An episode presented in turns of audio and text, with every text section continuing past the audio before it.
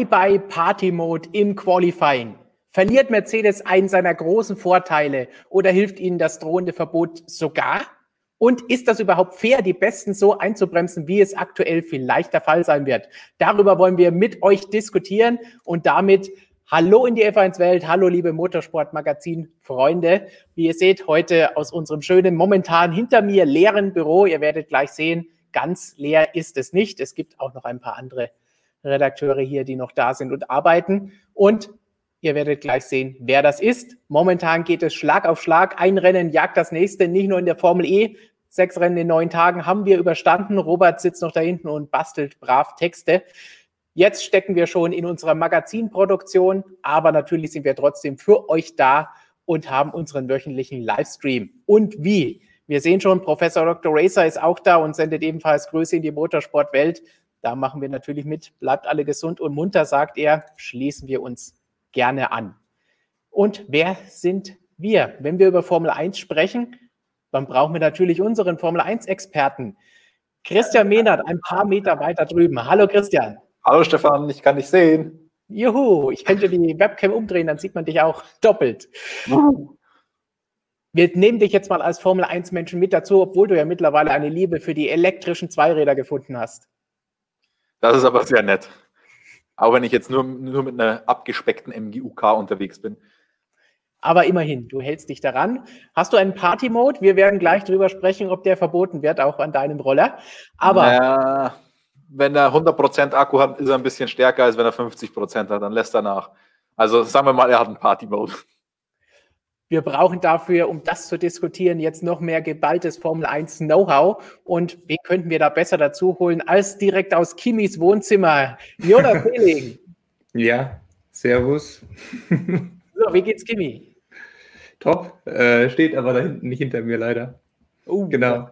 Aber der Büro-Kimi, der ist gestern schon umgefallen. Wir haben schon eine böse Andeutung gehabt, ob das vielleicht ein Zeichen sein könnte. Ja, das war ja. unschön zu viel windig hier bei uns, wenn die Fenster offen sind. So, und dann haben wir natürlich noch einen vierten im Bunde. Das Beste kommt, kommt, bekanntlich zum Schluss und wir haben ein Comeback zu feiern, ein viel gefordertes Comeback, wie wir auch gleich sehen werden. Und dazu müssen wir natürlich über die Alpen zu Markus schalten. Hallo Markus Zerweg. Servus, grüß euch. It's good to be back. Du wurdest vermisst und du hast so eine ähnliche Odyssee hinter dir wie Marc Marquez. Du hast einen Unfall, eine OP, Heute wurden die Fäden gezogen und jetzt das Stream Comeback. Und im Gegensatz zu Marc Marquez, glaube ich, wirst du die ganze Sendung durchhalten können. Ich hoffe es, ja. Also ich glaube, die Belastungen auf meinen Fuß sollten äh, in Grenzen bleiben hier während der Sendung. Denn, wie gesagt, du wurdest schon vermisst, wie wir hier sehen. Warum ist Markus nicht mehr bei den Streams dabei? Er hat Chill Schlobo gefragt. Er sagt, Christian und du, ihr seid das Dream Team, ihr steht jetzt hier schon schön übereinander hier im Stream. Das heißt, ihr seid wieder da. Und wir haben heute natürlich dann auch über MotoGP zu diskutieren mit dir, Markus. Wer aber noch mehr MotoGP will und noch mehr von Markus und Michael sehen will, wir haben einen neuen Motorrad-YouTube-Kanal, Markus. Was macht ihr da so Spannendes? Ja, wir haben unseren eigenen YouTube-Kanal jetzt, Motorsportmagazin Motorrad. Also alle, die gerne über die MotoGP und auch andere Motorradthemen mehr Bescheid wissen wollen, sehr gerne abonnieren. Die Glocke drücken, natürlich unsere Videos liken. Da haben wir in letzter Zeit viel zu diskutieren gehabt. Äh, der Kollege Michael Höller hat ein sehr interessantes Interview geführt mit Stefan Bradl, äh, der ja auch als Testfahrer bei Honda tätig ist, wo es ja aktuell gar nichts läuft, hat da ein bisschen Einblicke gegeben. Letztes Rennwochenende hat man eine Menge zu diskutieren, äh, schlimme Crashes in Spielberg, die richtig blöd ausgehen hätten können. Da haben wir einiges zu diskutieren gehabt. Also schaut gerne rein, lasst ein Like da, lasst ein Abo da und drückt auf die Glocke, äh, dass wir uns da auch eine schöne Fanbase aufbauen können. Absolut. Beide Kanäle natürlich volle Leistung Motorsport für euch.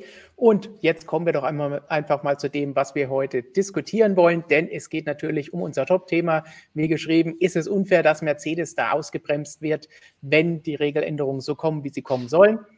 Aber danach natürlich, wie immer, beantworten wir eure Fragen. Schreibt sie einfach in den Chat oder sendet uns einen Superchat, wie auch das einige von euch schon gemacht haben, wenn ihr uns unterstützen wollt, dass ihr noch mehr Artikel, noch mehr Videos zu sehen bekommt.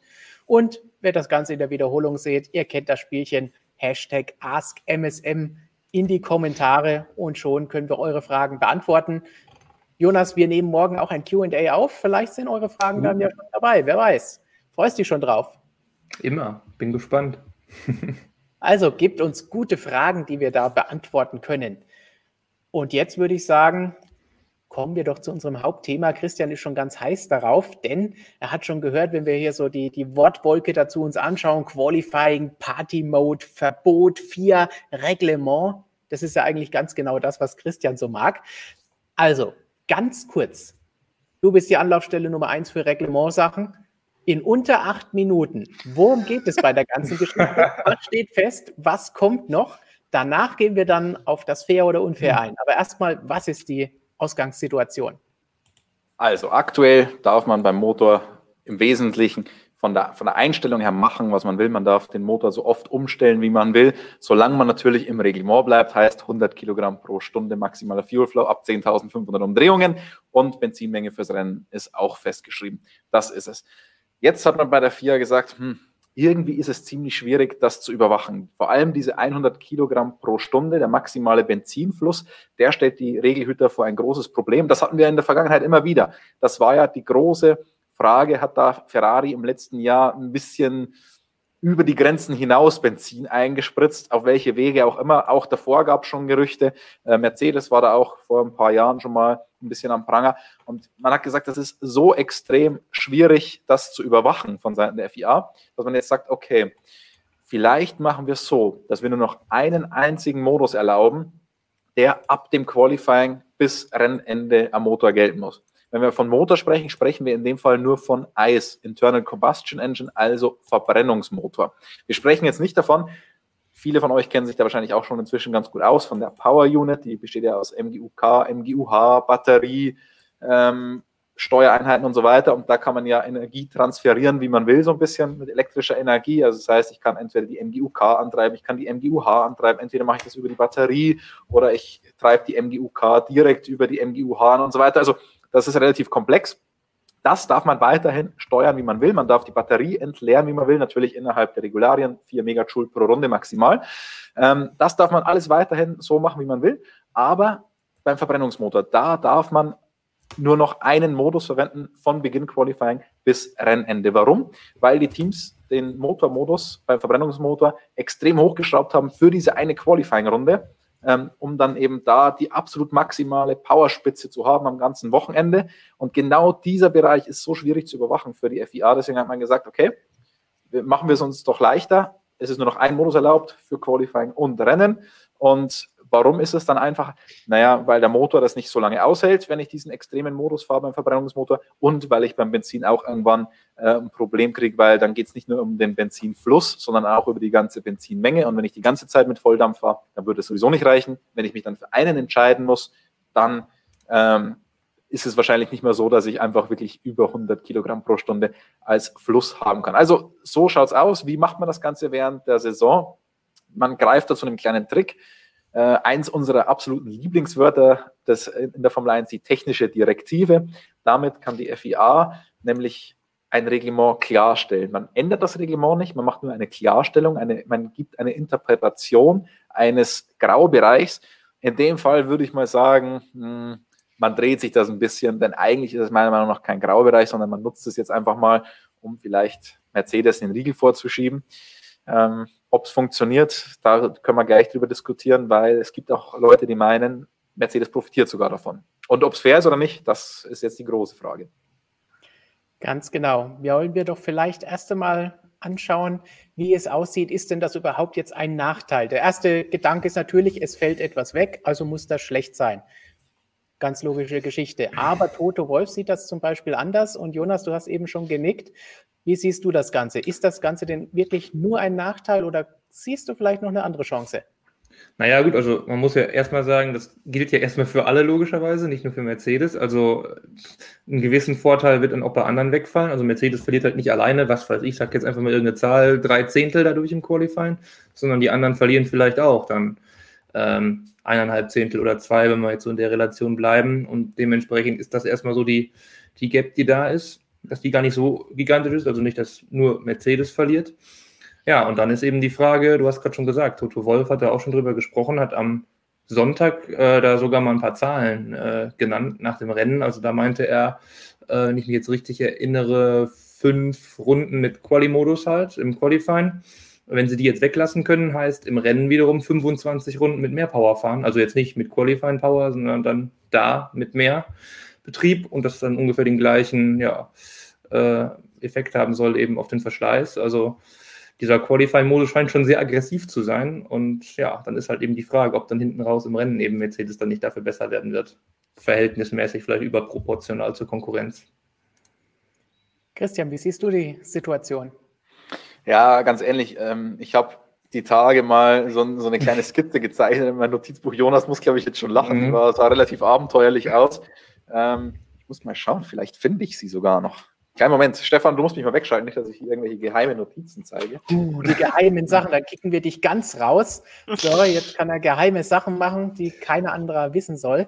Markus, du siehst das Ganze jetzt als Außenstehender von draußen betrachtet, hörst das ganze Quali-Modus soll während der Saison verboten werden. Greifen wir doch schon mal dem Fair oder Unfair voraus, auf das wir eh gleich kommen werden. Was sagst du dazu? Ist das fair oder ist das nicht okay? Ich finde jetzt während der Saison eigentlich sehr eigenartig, äh, diese Regelung zu treffen, weil von diesem Party-Modus reden wir jetzt schon seit, ja eigentlich seit Einführung der, der Power Units, wenn ich äh, richtig informiert bin. Und jetzt plötzlich während der Saison zu sagen, äh, nee, passt es doch nicht so rein. Es hat halt schon ein bisschen so den Geschmack, naja, okay, Mercedes fährt wieder mal auf und davon.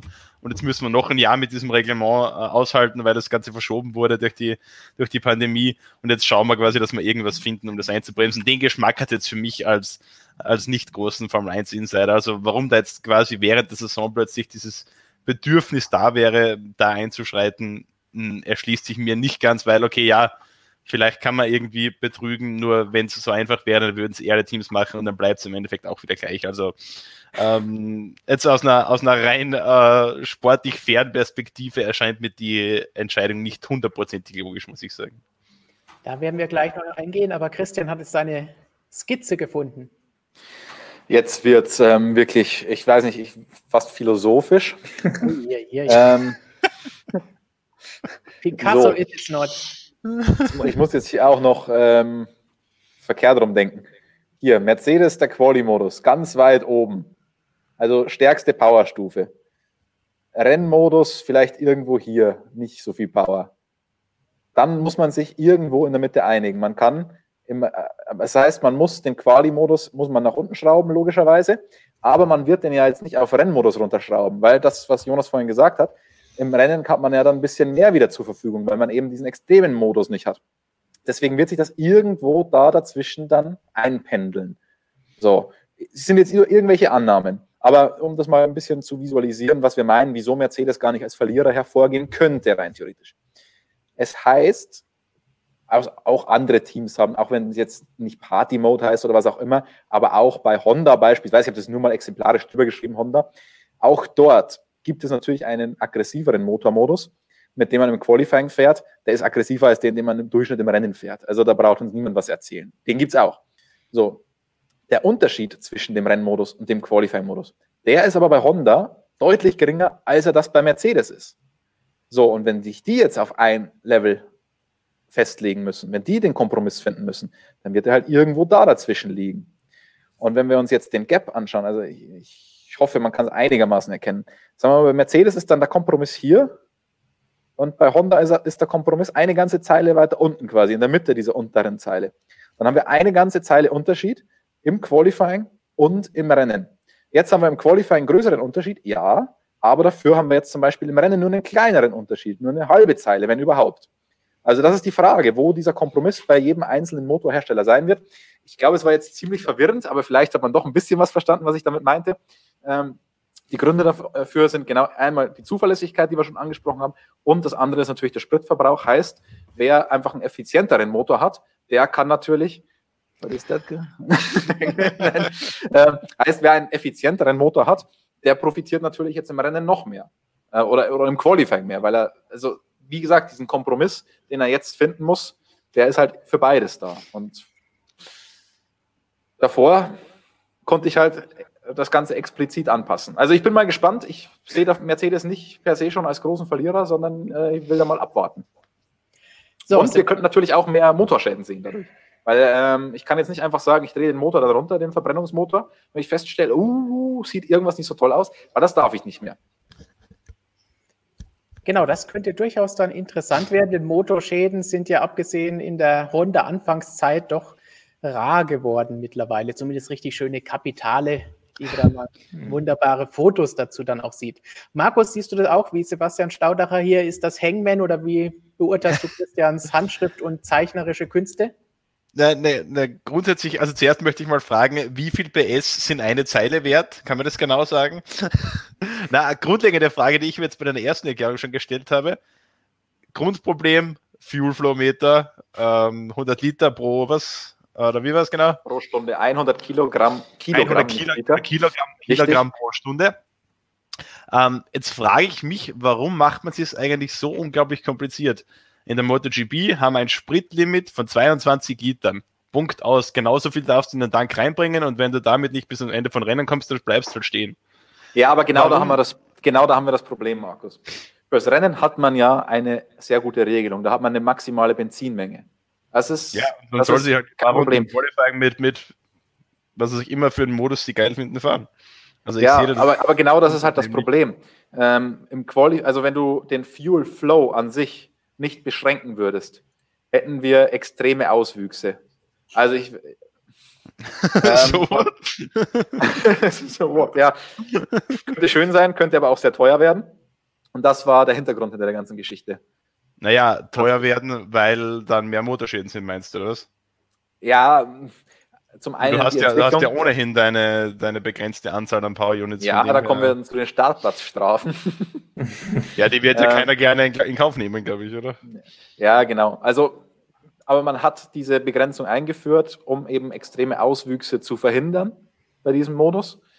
Ähm, es ist aber tatsächlich schwieriger zu überwachen als ursprünglich gedacht, denn bei einem Fuel Flow schaut man sich ja eigentlich eine infinitesimal kleine äh, Menge an. Also das heißt, man, man spricht ja von einem Ist-Zustand bei, bei einem Flow, bei einem Fluss.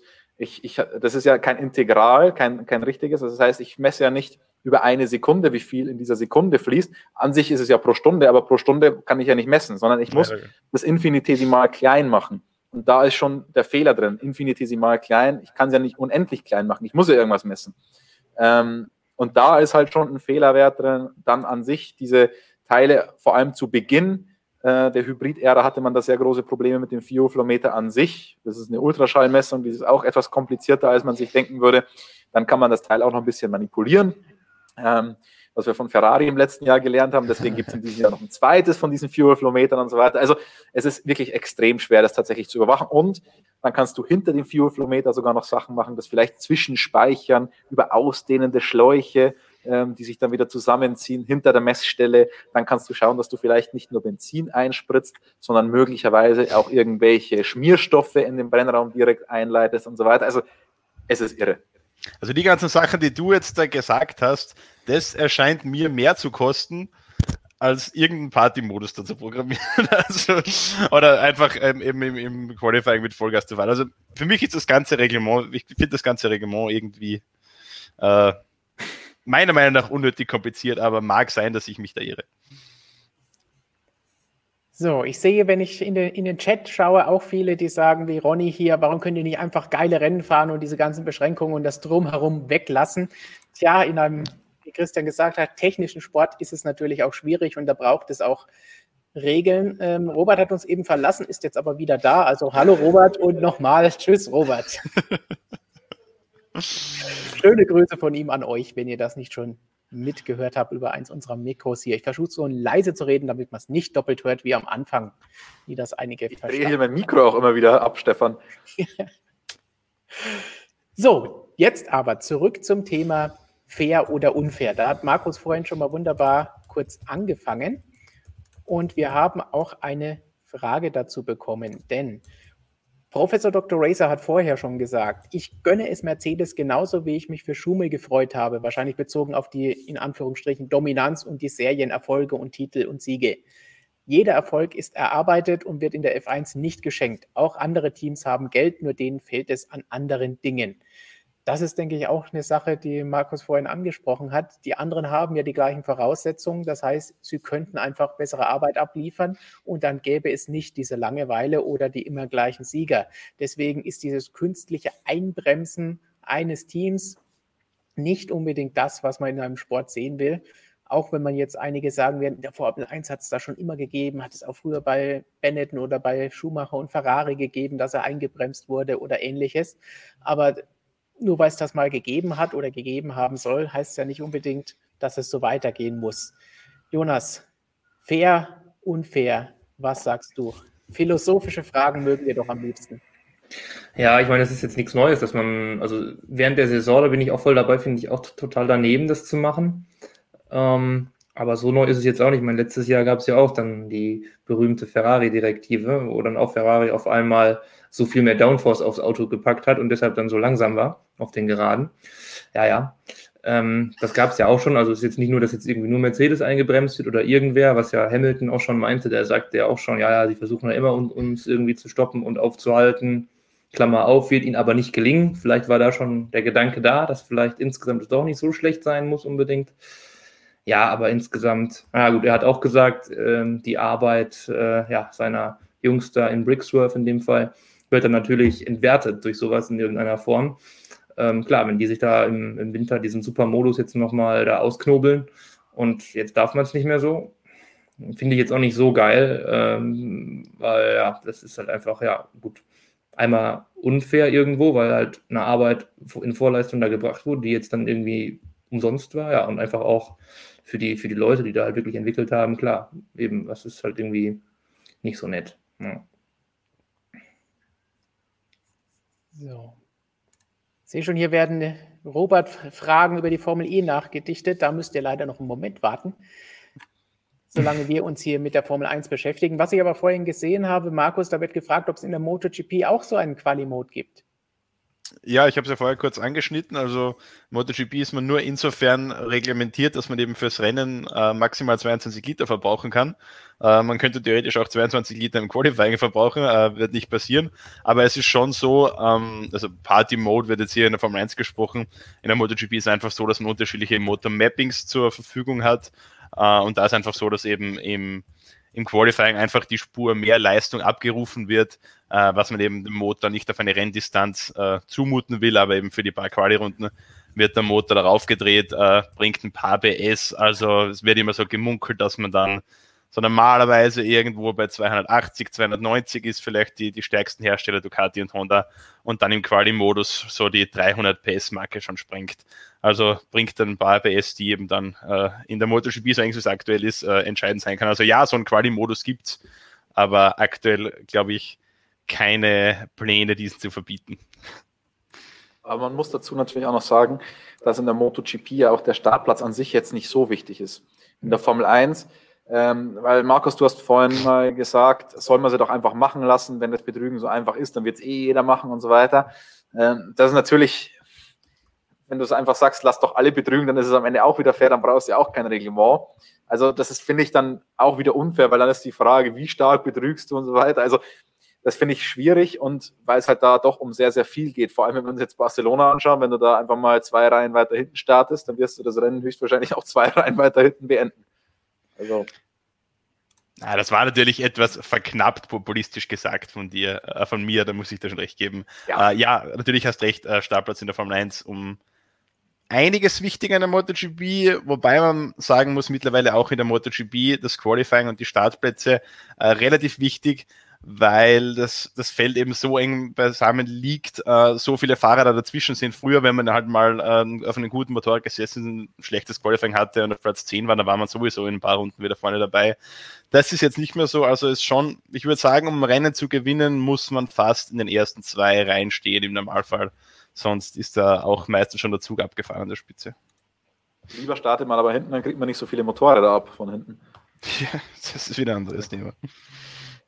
Da werden wir nachher sicherlich auch nochmal darüber sprechen müssen, was am vergangenen Wochenende bei der MotoGP abgegangen ist in Spielberg. Beim ersten von zwei Rennen. Das zweite kommt am kommenden Wochenende gleich noch hinterher, wie bei der Formel 1 auch. Aber bleiben wir nochmal kurz bei unserem Hauptthema mit unfair Mercedes, Quali-Mode und Co. Wir haben hier auch eine wunderbare Frage noch dazu bekommen von Dan Racing. Denkt ihr, dass Ferrari-Motoren mehr verlieren als die anderen Teams? Wenn man böse ist, kann man da jetzt natürlich sagen, wie viel können die Ferrari-Motoren noch verlieren, nachdem sie über den Winter ja schon recht an Leistung verloren haben. Christian, traust du ihnen zu, dass da noch mehr weggeht? Oder haben die eh schon keinen Quali-Mode mehr, in der nennenswert wäre? Naja, wie gesagt, also jeder fährt natürlich, also es wäre, deswegen, ich finde, auch wenn Sepp und so sagen, ja, ähm, Quali-Modus haben sie nicht mehr, betrifft uns nicht mehr, natürlich fahren die einen aggressiveren Motormodus im, im Qualifying als jetzt im, im Mittel des Rennens. Also da wird jeder ein bisschen verlieren. Die Frage ist halt nur, wie viel. Ähm, sie werden im Qualifying weniger verlieren da, als Mercedes. Da wird Mercedes im Qualifying definitiv am meisten verlieren. Nur die Frage, die sich mir da stellt, ist, ist das sinnvoll? Mercedes ist jetzt selbst auf einer, auf kurzen Strecken sind die schon sieben Zehntel vorne. Ja, dann haben sie halt ein bisschen weniger Vorteil im Qualifying durch den Motor, dann sind sie vielleicht noch fünf Zehntel vorne oder vier Zehntel. Sie sind aber immer noch vorne, aber im Rennen haben sie vielleicht einen größeren Vorteil. Deswegen weiß ich nicht, ob das am Ende nicht, äh, ob der Schuss nicht nach hinten losgeht. Ganz genau. Würde ich auch so sehen, dass aktuell diese ganze Geschichte sehr sinnlos ist, das jetzt hier reinzubringen und reinzuquetschen während der Saison, wie wir vorhin auch schon gesagt haben. Und ich wüsste nicht, warum muss das jetzt unbedingt sein. Aber in der Formel 1 gibt es natürlich immer irgendwelche politischen Elemente und Strömungen im Hintergrund, die auch dafür sorgen können, dass so über etwas jetzt aufkommt, um auch vielleicht ein Mittel hier und da zu haben, um hier und da das durchzusetzen oder diese Unruhe oder Ruhe zu bekommen. Das heißt, darf man nicht ausschließen, dass das Ganze auch ein Mittel zum Zweck ist, um da ein bisschen was zu erreichen. Jonas, wie siehst du das Ganze? Was jetzt noch? Ferrari oder was? Nein, allgemein diese Entscheidung, jetzt während der Saison die Regeln zu ändern. Ja, habe ich doch eben schon gesagt. Ich finde die scheiße. Heiteren Himmel. du musst zuhören, nicht Kimi träumen. Ja, ich brauche es ja nicht nochmal wiederholen. Also ich finde es nicht gut. Äh, ich finde es auch nicht in Ordnung, weil die Sache wurde entwickelt und äh, die sind jetzt so gut, die haben diese Leistung gebracht und soll die auch äh, auf die Strecke kommen das ganze Jahr und dann nicht auf einmal verboten werden. Also das, äh, ja ist nicht mein Ding. Also, ja. Gut, ich glaube, wenn ich hier so in den Chat schaue, können wir da auch mit den anderen übereinstimmen, die auch nicht unbedingt größte Fans dieser Geschichte sind, obwohl wir natürlich alle, denke ich, spannendere Rennen wollen. Es ist jetzt nicht so, dass wir sagen, oh, wir wollen, dass Mercedes in jedem Rennen eine Sekunde im Quali vorne weg ist und im Rennen alle überrundet. Da haben wir alle nichts davon. Aber wenn es spannend werden soll und die anderen siegen sollen, rankommen sollen, dann sollen sie sich auch verdienen. Christian nickt, Markus nickt. Ich meine, wir haben schon diskutiert, Christian, über Dinge, Wettbewerbsverzerrung während der Saison, als es darum ging, probieren wir doch an dem Wochenende einfach mal was aus. Da hatten wir hier heiße Diskussionen, die wir wahrscheinlich auch jetzt noch weiterführen können. Markus war damals auch schon dabei und hat das miterlebt. Aber das habe ich damals gesagt, nein. Und das hier ist ja noch eine viel ausgeprägtere Variante dessen. Aber wenn wir nochmal zur MotoGP kommen, so ein bisschen diesen Begriff Wettbewerbsverzerrung haben wir da ja auch schon seit einiger Weile mit den Concessions für einige Hersteller, Markus. Wie kann man das Ganze befürworten oder einen Grund sehen, das ist gut, also müsste das jetzt auch gut sein?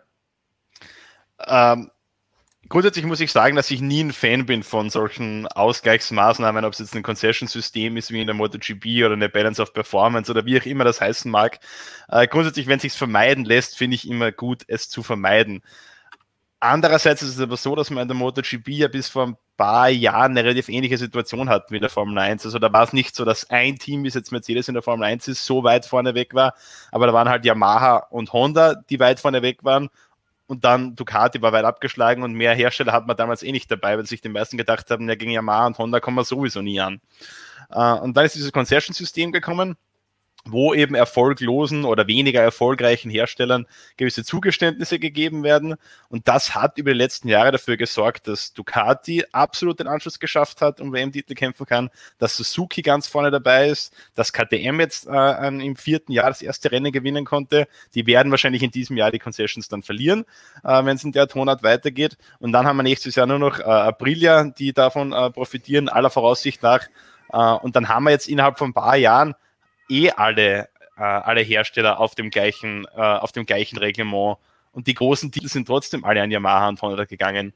Also ich glaube, das ist ein sehr gutes System, wo man nicht jetzt irgendjemand äh, einen Weltmeistertitel schenkt, indem man ihm eben die Vorteile gibt, sondern einfach ihm die Möglichkeit gibt, näher ranzukommen. Und dann, wenn er mal auf dem, auf dem Level ist, dann verliert er die Vorteile eh. Also äh, ich habe es eh schon ein paar Mal angesprochen, vielleicht wäre äh, ein System in diese Richtung äh, schon für die Formel 1 sinnvoll, weil jetzt reden wir seit vielen Jahren davon, dass man irgendwas machen muss, dass die Konkurrenz näher an Mercedes herankommt. Nur im Endeffekt, die Abstände werden kleiner nicht, eher sogar größer. Also ich glaube, äh, muss man sich vielleicht schon mal eine radikale äh, Änderung überlegen im Reglement. Da wird das Verbot des Party-Modus wahrscheinlich nicht ausreichen, nehme ich an. Ja, man muss ja auch sagen, ähm, das gilt ja für alle. Also deswegen, ich finde es jetzt Eben, nicht so krass, ich finde es jetzt insgesamt nicht so krass unfair, muss ich sagen. Also ähm, ich würde jetzt sagen, ich, ich fände es unfair, wenn man jetzt auf einmal sagen würde, dass der Erste im Qualifying vom letzten Blatt startet. Das wäre eine klare Benachteiligung. Wenn ich jetzt aber sage, ich ändere was oder stelle das klar und das gilt für alle, dann ist es ja per se, es ist, wenn ich es während der Saison mache, ist es ja, okay, ich verstehe, dass es ein bisschen komisch ist, aber da das ja alle betrifft, finde ich, ist es dann nicht so gravierend.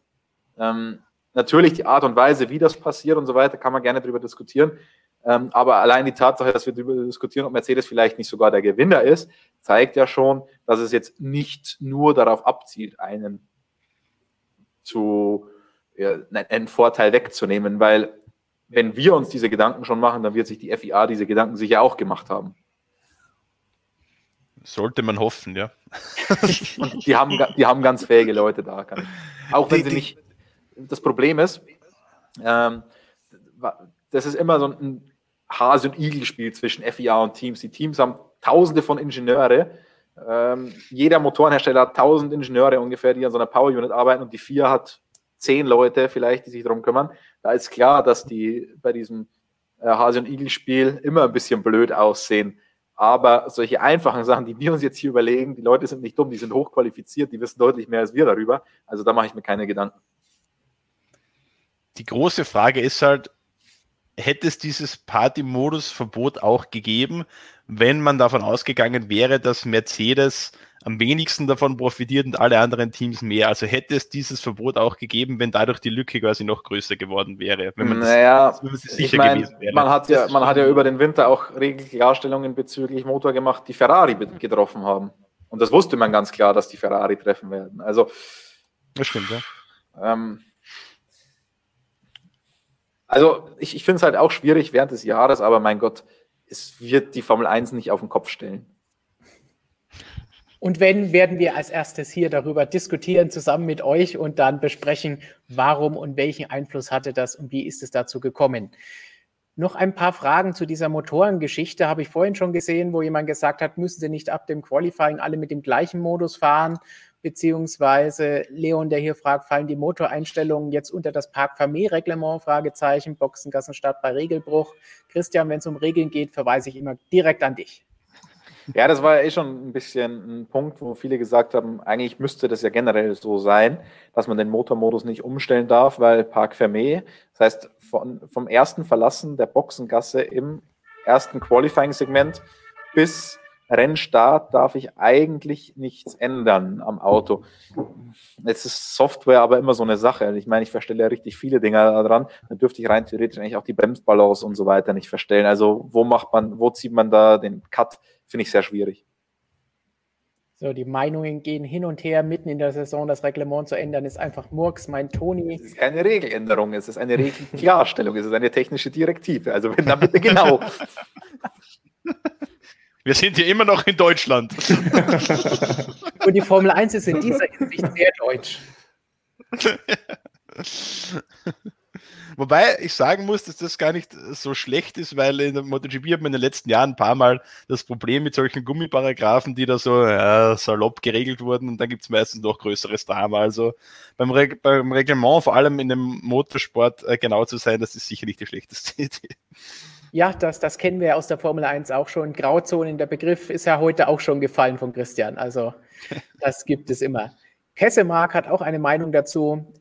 denke, dass McLaren relativ viel verlieren könnte. Besonders bei Lando sieht man, wie er sich immer wieder von Q2 zu Q3 steigern kann. Gut. Das hieß ja, Renault hätte einen guten Partymodus. Hm. Weiß ich nicht. Ich glaube, den hat nur Herr Abitebul höchstpersönlich. Aber der sportliche Erfolg dafür bleibt aus, um ihn zu zeigen, oder? Die großen Siegespartys bei Renault. Also, also da würde ich jetzt auch mal widersprechen. Also dem, dem User-Kommentar von gerade. Also vor allem, wenn jetzt Landon Norris anschaut, okay, ich glaube, der hat sich tatsächlich relativ stark verbessert, aber ähm, Carlos Sainz ist jetzt zum Beispiel von Q2 auf Q3 letztens sogar langsamer geworden. Im gleichen Auto, im gleichen Motor. Mhm. Also ähm, man muss ja auch an der Stelle sagen, die Nicht-Werkst oder die, die Nicht-Mercedes, die fahren ja auch schon im Q2 oder im Q3 mit dem höchsten Modus, weil die müssen sich ja, die müssen sich ja strecken, um überhaupt ins Q2 oder ins Q3 zu kommen. Nur der Mercedes kommt so easy immer ins Q3, dass er erst ganz am Ende des, den Motor dann richtig aufdrehen muss. Also der McLaren, der muss schon früher ein bisschen Gas geben. Gut, dann ein Blick hierhin. Ohne euch ist alles doof von Rohr. Ja, vielen Dank dafür und natürlich auch an alle, die wieder zuschauen und uns unterstützen. Vielen Dank dafür. Wir freuen uns über alle, die mit dabei sind und mit uns über Formel 1 MotoGP und wenn Robert wieder da ist, auch über Formel E und DTM diskutieren.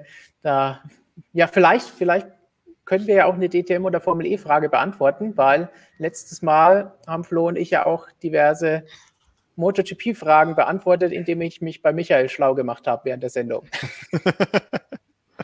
Den Kommentar wollte ich jetzt mal einblenden, weil wir fragen uns das ständig auch, wieso hier so oft die Feuerwehr, die Polizei oder was auch immer vorbeifährt an unserem Büro. Also das ist wirklich nicht mehr normal.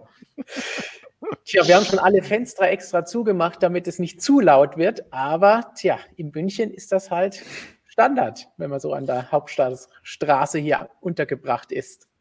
München ist schon ein raues Pflaster. Sagt derjenige, der den Unfall in Graz hatte.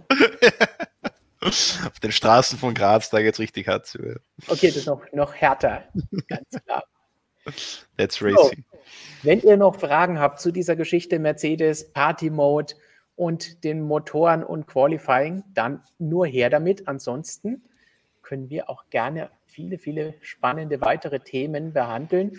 Vielleicht als Überbrückung, bis ihr uns Fragen dazu stellt. Markus, ganz kurz, bei der MotoGP war ja einiges los am vergangenen Wochenende. Ihr habt da auch ein Video gemacht mit dem Titel Ist der Red Bull Ring zu gefährlich? Zumindest für die MotoGP.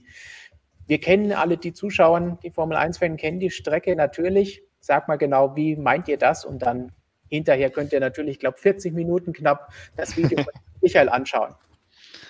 Ja, also es ist relativ leicht erklärt. Also alle, die schon ein paar Jahre länger Formel 1 fahren, werden sich dann noch an eine Kollision erinnern. Ich glaube, das waren damals zwei Jordan. Müsst mir kurz helfen, äh, welche Fahrer das damals waren. In ja, dieser Spitzkehre Heidfeld und Heidfeld Pantano oder so. Ich glaube, es waren Sauber auch, oder? Bin mir auch nicht dabei, ja. Oder Sato? Sato, glaube ich. Auf jeden Fall in dieser, in dieser Spitzkehre von Turn 3 oben, da Sato, glaube ich, genau. Da gab es diese schlimme Kollision, wo das eine Auto von der Strecke abgekommen ist vor der Kurve und dann eben innen durch quasi und dann das eine Auto klassisch äh, geteaboned hat, wenn man so schnell sagt. Äh, ja, ganz ähnliche Situation jetzt am Wochenende in Kurve 2, also dieser leichte Linksknick, der dahin führt zu der scharfen Rechtskurve, eine Kollision zwischen Franco Morbidelli und Joan Sarko. Die Motorräder haben sich sofort verselbstständigt. Ähm, das eine Motorrad von Franco Morbidelli hat sich da in Kies aufgeschaukelt, ist über die Strecke drüber geflogen. Äh, das Bike von Joan Sarko ist mehr oder weniger ungebremst in den Airfans eingeschlagen, dann auch über die Strecke drüber geflogen.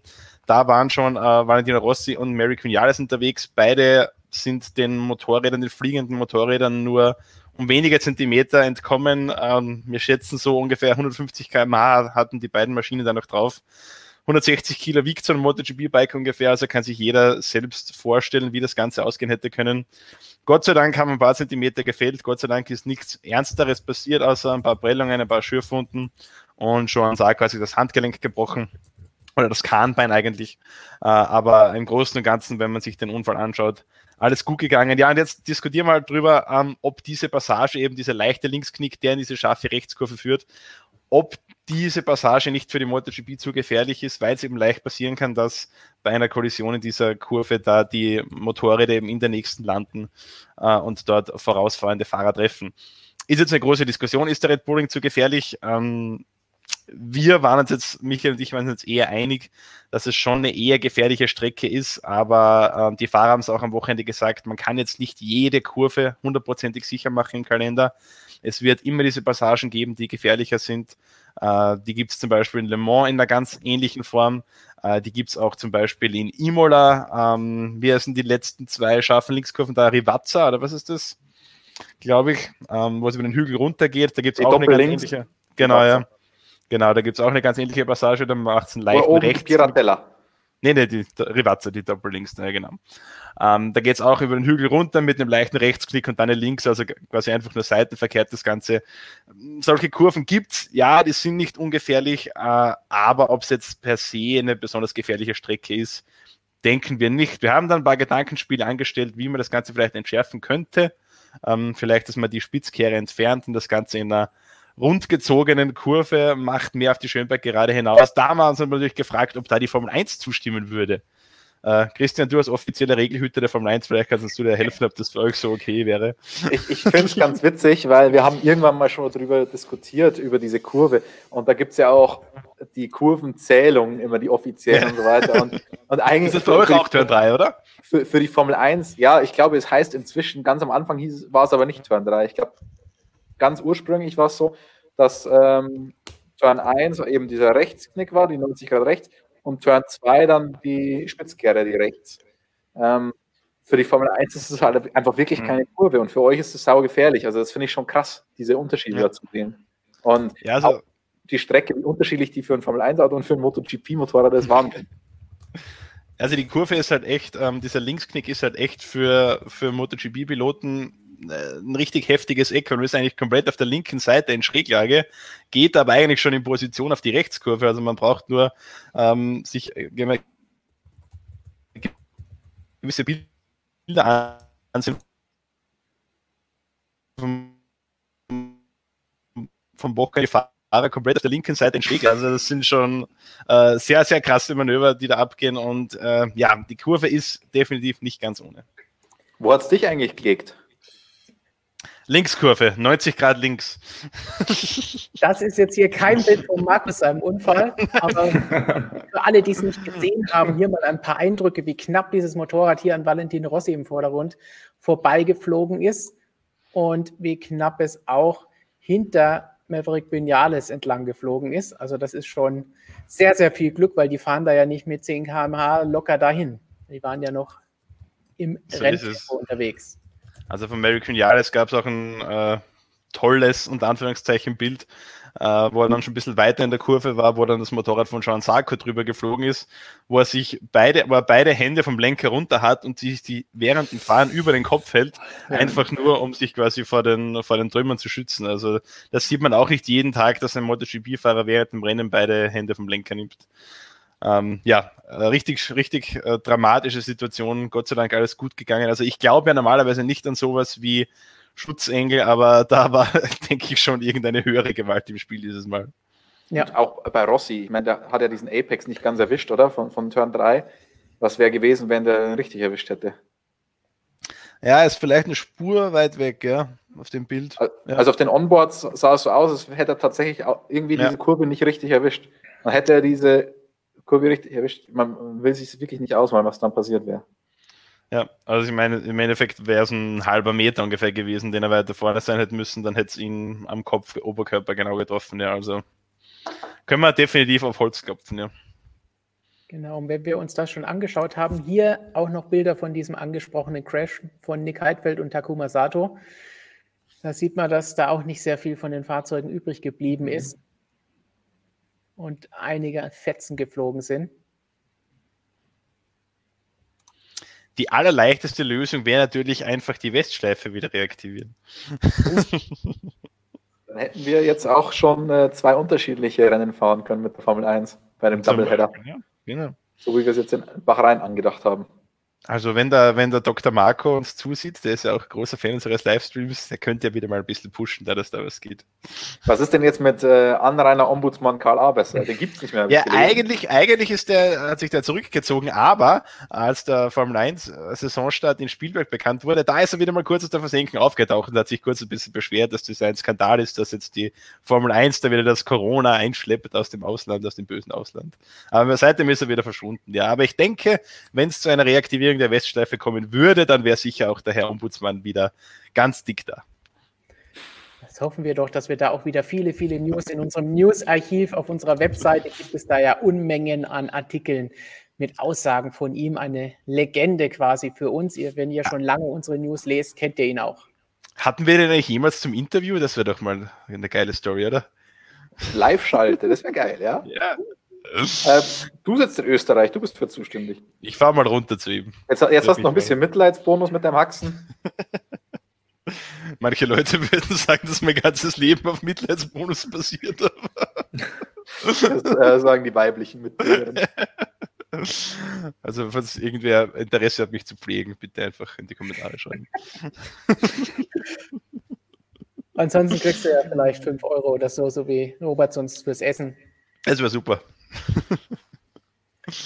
so, wenn ihr wissen wollt, was es weiteres gibt, sowohl bei der MotoGP am kommenden Wochenende, habe auch gelesen, ob schon wieder gefahren wird. Ja, dieses Wochenende natürlich wieder MotoGP im Einsatz.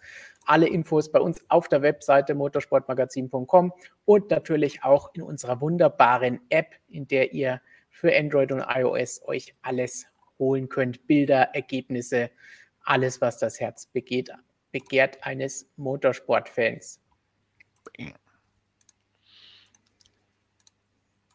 So, und dann würde ich sagen, schauen wir uns doch jetzt mal an, was ihr uns für spannende Fragen gestellt habt. Zur Erinnerung, einfach in den Chat schreiben, gerne als Superchat, wenn ihr uns unterstützen wollt, wenn ihr sagt, dieses dumme Gelaber, was ich da jetzt die ganze Zeit gehört habe, davon will ich mehr haben, so könnt ihr das unterstützen. Und wenn ihr die Wiederholung anschaut, den berühmten Hashtag AskMSM nicht vergessen.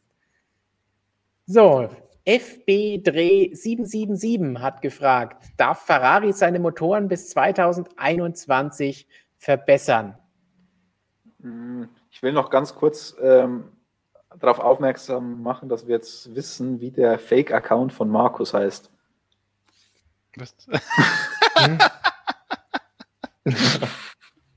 ja, jo Josephine, das ist mein alter Ego. Ja, aber danke, Josephine, das ist sehr lieb von dir. Gut, nachdem geklärt ist, dass Markus uns nicht verhungert und auch nicht irgendwo verloren geht, wenn er mal raushumpelt und den Ombudsmann besucht. Christian, wie sieht es mit den Ferrari-Motoren aus? Ähm, ja, tatsächlich. Wir haben, die Frage ist berechtigt, denn wir haben ja in gewisser Weise einen Engine Freeze. Da hat man sich in der Corona-Zeit darauf geeinigt, dass man keine Updates machen darf während der Saison. Man hat ein ganzes Programm auferlegt. Das heißt, man hat im Reglement festgeschrieben, welche Teile darf man wann erst wieder überarbeiten und so weiter. Und in dieser Saison, während der Saison, darf man tatsächlich nur Hand anlegen an der MGUK und an der Batterie und noch ein paar Kabelchen zur MGUK. 2021 darf aber eigentlich alles überarbeitet werden, aber auch nur einmal. Also das heißt, wenn Ferrari dann 2021 ankommt und feststellt, ups, ist vielleicht doch wieder nicht ganz so gut gelungen, das Motörchen, dann hat man seinen Schuss verbraucht und muss wieder ein Jahr warten. So, und gleich eine Regelfrage hinterher, die auch noch um Reifen geht. Deswegen lasse ich die Kamera gleich bei dir, weil Reifen, Regeln, besser geht's nicht. David, vielen Dank für diese Frage. Warum nehmen die Teams nicht zwei Reifenmischungen? Vorne soft, hinten hart. In der MotoGP ist es ja gängig. Markus, ganz klar müssen wir da natürlich auch noch mein Lieblingsthema mit reinbringen. Die asymmetrischen Reifen von Bridgestone. Das war mein Liebling, weil da gab es immer Pressemitteilungen gleich mit Aussagen dazu von den lieben Japanern dort von äh, Legende Masao Asuma damals. Ja, das ist richtig. Ja, also in der MotoGP durchaus gängig, äh, vorne und hinten unterschiedliche Reifenmischungen äh, zu verwenden. Das hängt äh, sehr viel von den unterschiedlichen Motorrädern und unterschiedlichen Fahrstilen ab. Äh, also zum Beispiel Marc Marquez ist ein Fahrer, der immer vorne gerne den härtesten Reifen nimmt, weil er einfach ein unglaublich harter Bremser ist äh, und dementsprechend da eben die härteste Mischung braucht, um überhaupt eine Renndistanz durchzuschaffen. Ähm, dann gibt es unterschiedliche Fahrer, die den Hinterreifen weniger hermatern. Äh, Joan Sark Marco ist da immer einer, der da sehr besonders gut damit umgehen kann, wählt da immer die weichere Variante und hängt natürlich auch immer ein bisschen von den Motorrädern ab, ähm, wie reifenschonend oder wenig reifenschonend die sind. Also ja, in der MotoGP absolut gängig, unterschiedlichste Reifenkombinationen zu sehen. Äh, Medium, Hard, Soft, alles durchgemischt vorne, hinten. Ähm, größtenteils persönliche Präferenzen beziehungsweise Motorradcharakteristik. Christian, warum machen wir das in der Formel 1 nicht? Führ es weil, bitte ein.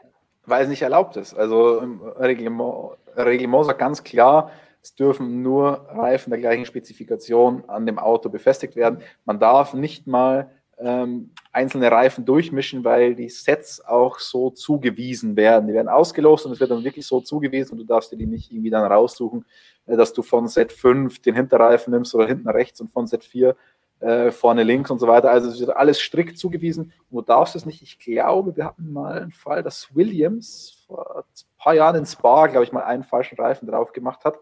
Ähm, musste dann sofort in die Box kommen, den wechseln und gibt trotzdem noch eine Strafe dazu. Also ähm, würde eventuell ab und zu mal Sinn machen und wäre vielleicht auch ein lustiges Gadget, irgendwie auch damit ein bisschen rum zu experimentieren. Zum einen natürlich, wie die, sich die Balance dann verändert und natürlich auch, welche Reifen du dann noch übrig hast, äh, Zusammensetzung. Also ich, das stelle ich mir echt witzig vor, aber ist leider nicht erlaubt. So, Germanic Sniper fragt, redet ihr noch über das Concord Agreement? Ja, wenn ein Sniper das fragt, dann machen wir das nämlich sofort. Wir haben hier viele, viele Fenster, bei denen man reinschießen könnte. Also, Jonas, erzähl uns doch mal, was da seit gestern im Concord Agreement los war. Ja. Gestern mit vielen, vielen Pressemitteilungen los und heute weiter. Genau, heute kamen da nicht mehr so viele, dann kam dann eine abschließende. Ja, also es war, ging los mit McLaren, ne? die hatten sich als äh, erste oder haben verkündet, auf jeden Fall als erste verkündet, dass sie unterschrieben haben. Man weiß ja nicht, ob vielleicht da auch schon alle unterschrieben hatten, was dann ja heute danach gekommen ist, dass jetzt wirklich alle zehn Teams, auch Haas, also da war ja eigentlich für mich immer so das größte Fragezeichen irgendwie noch, ob Gene Haas jetzt noch Lust hat und ob die Performance reicht und alles. Ja, aber so global kam dann heute die Formel 1 halt damit um die Ecke. Gestern hatten noch Ferrari und äh, Williams auch nachgezogen nach McLaren und schon mal vorab Tatsachen geschaffen. Ja, und heute haben sich alle bekannt, also bis 2025 äh, sollte dann die zehn Teams, die wir haben, auf jeden Fall schon mal gesichert sein. Ja. Also ging dann jetzt doch, die Deadline war ja jetzt so die vorläufige Deadline, kann man mal sagen, der 18., also gestern, also denke ich mal, wie dann gestern auch die Unterschrift überall passiert sein und ähm, dann heute das PR dazu rausgegangen sein. So, wenn ihr Fragen zum Concord Agreement habt, etwas Spezielles, dann lasst uns das doch gerne wissen, dann können wir auch darüber sprechen. Professor Dr. Racer meint, ob sich in diesem Rahmen auch neue Teams mhm. andeuten. Ja, mit neuen Teams. Die mhm. Frage kommt immer wieder, ihr wollt gerne neue Teams sehen, aber leider sehe ich da aktuell nichts am Horizont. Jonas, Christian, seht ihr etwas Besseres? Habt ihr positivere Kunde? Naja, jetzt gerade nicht. Also es war ja mal eine Zeit lang, wie war denn noch dieses eine Team, was sich so, so hieß es noch, war da auch Wehrlein irgendwie involviert? Pantera? Nee, das war es, glaube ich, nicht. Stefan Gilly. Nee, das schon gar nicht. Es gab doch so ein Ding, die hatten da schon mit, mit Wehrlein und noch irgendwem irgendwelche Fahrer. Ja, mit Gandalf. Mit Gandalf, ja, ja. Ähm, das ist jetzt auch schon wieder ein Jahr her, glaube ich, die so relativ offensiv sich da bemüht hatten. Schon irgendwie, als wäre schon alles klar. Aber das war dann auch nichts, glaube ich. Ja, also jetzt so aktuell ist echt niemand so, der jetzt gerade so auf dem, auf dem Dreh ist, ne? Also ich, ich könnte mir durchaus vorstellen, weil Jonas ja schon Haas angesprochen hat. Natürlich haben die das Ding mhm. unterschrieben. Ähm, Haas hat zwar nicht besonders viele Assets, heißt keine Fabrik und so weiter, ähm, was man verkaufen könnte, aber den Entry, den kann man verkaufen. Und die Formel 1 wird jetzt hoffentlich, und wir gehen eigentlich fest davon aus, wieder zu einem interessanten Business. Aktuell ist es eine reine, reine Draufzahlerei für jeden. Mercedes, für Mercedes ist es super lukrativ, weil die zahlen ein bisschen drauf und kriegen einen unfassbaren Werbegegenwert. Ähm, für ein beispielsweise Renault, die zahlen ziemlich, die zahlen mehr Geld drauf, als Mercedes drauf zahlt, obwohl sie ein kleineres Budget haben, aber das liegt daran, weil sie nicht so viel einnehmen und die haben keinen so einen tollen Werbegegenwert damit. Ähm, Gleiches gilt zum Beispiel für einen Haas, der zahlt drauf. Wofür zahlt er drauf? Nur weil es ihm Spaß macht, in der Formel 1 zu sein. Das soll sich alles ändern, denn wir haben ein Budget Cap und mit dem Budget Cap soll sichergestellt sein, dass man einfach erstens nicht mehr so viel Geld ausgeben kann Und zweitens, dass man auch, wenn man weniger Geld ausgibt, als Budget Cap erlauben würde, dass man noch viel bessere Chancen hat, weil der Abstand nicht mehr so groß ist zu den Big Spendern. Und dadurch soll die Formel 1 wieder zu einem deutlich besseren Business Case werden und möglicherweise kommen dann oder, oder stehen neue Teams auch Schlange, dürfen aber nicht rein, respektive müssten sich sehr, sehr teuer erstmal in die Formel 1 reinkaufen. Ähm, so ist das wohl in dem aktuellen Concord Agreement drin, außer ein Hersteller würde sich dazu entschließen, reinzukommen. Der müsste sich offenbar nicht einkaufen, was wir gehört haben. Aber ähm, wenn ich jetzt als kleines als kleiner, als kleiner Privatier ein paar Millionen übrig habe und in die Formel 1 will, könnte, also wäre es richtig teuer, wenn ich mir diesen Startplatz normal erkaufen würde. Oder aber ich kaufe dem Gene Haas seinen Startplatz ab. Also deswegen macht es für mich Sinn, dass sich, dass sich da jetzt erstmal alle verpflichtet haben. Für Williams ist natürlich auch eine super Sache. Preisgeldverteilung wird gerechter geregelt. Dann kommt noch Budget Cap und so weiter. Das heißt, der Business Case für die jetzt kleinen Teams wird deutlich, deutlich, deutlich interessanter. Ja, unsere Kaffeemaschine macht gerade komische Geräusche, das hat mich etwas irritiert. Also, falls ihr das auch hört, einfach ignorieren. Das gehört dazu. Ich bin allerdings etwas enttäuscht, nachdem ich das hier lesen musste. Das ist bezogen auf die Frage, dass du nicht einfach einführen kannst, dass unterschiedliche Mischungen verwendet werden dürfen, Christian. Da sagt nämlich Jeffrey, auch ein Netflix-Star hat nur begrenzte Möglichkeiten, was zu beeinflussen. Das ist, ist jetzt schon sehr enttäuschend, muss ich, muss ich da jetzt einfach mal dazu sagen. Aber für Markus, von Max Power. Was macht das Motorradfahren so sicher, dass einer, ein Fahrer mit 200 km/h wieder aufsteht, abfliegt und wieder aufsteht?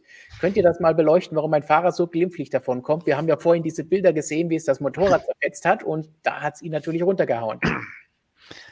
Ja, es ist natürlich eine Kombination von Faktoren. Also zum einen, wir haben vorher darüber diskutiert, ob der Red Bull Ring zu gefährlich ist. Grundsätzlich muss man aber sagen, alle Strecken, wie sie in der MotoGP gefahren werden, sind mittlerweile extrem sicher, äh, sehr gut abgesichert. Gibt sehr wenige Stellen, wo man sich bei einem normalen Sturz, sage ich mal, äh, wirklich schwer verletzen kann, weil einfach die Auslaufzonen groß genug sind und man da, man da genug Raum hat, um sich eben auch äh, ausreichend abzurollen. Äh, abzurollen bringt mich zum zweiten Punkt. Es ist schon so, dass Fahrer heutzutage, es klingt immer blöd, aber gut stürzen können. Also auch das Stürzen will ja gelernt sein. Ähm, die Fahrer sind heute unglaublich fit, unglaublich durchtrainiert, all, unglaublich gelenkig auch. Äh, all das sorgt für ein geringeres Verletzungsrisiko, wenn man tatsächlich mal stürzt.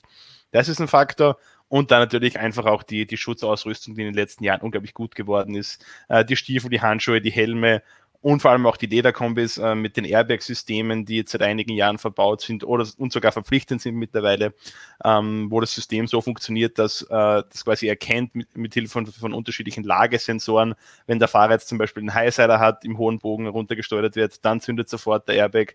Oder auch äh, erkennt das System, wenn sich zum Beispiel ein Fahrer im Kies mehrfach überschlägt, auch dann geht der Airbag auf und schützt eben vor allem den Oberkörper der Schulterbereich, Schlüsselbeine sind ja immer ein gefährlicher Bereich, auch beim, beim Motorradfahrer.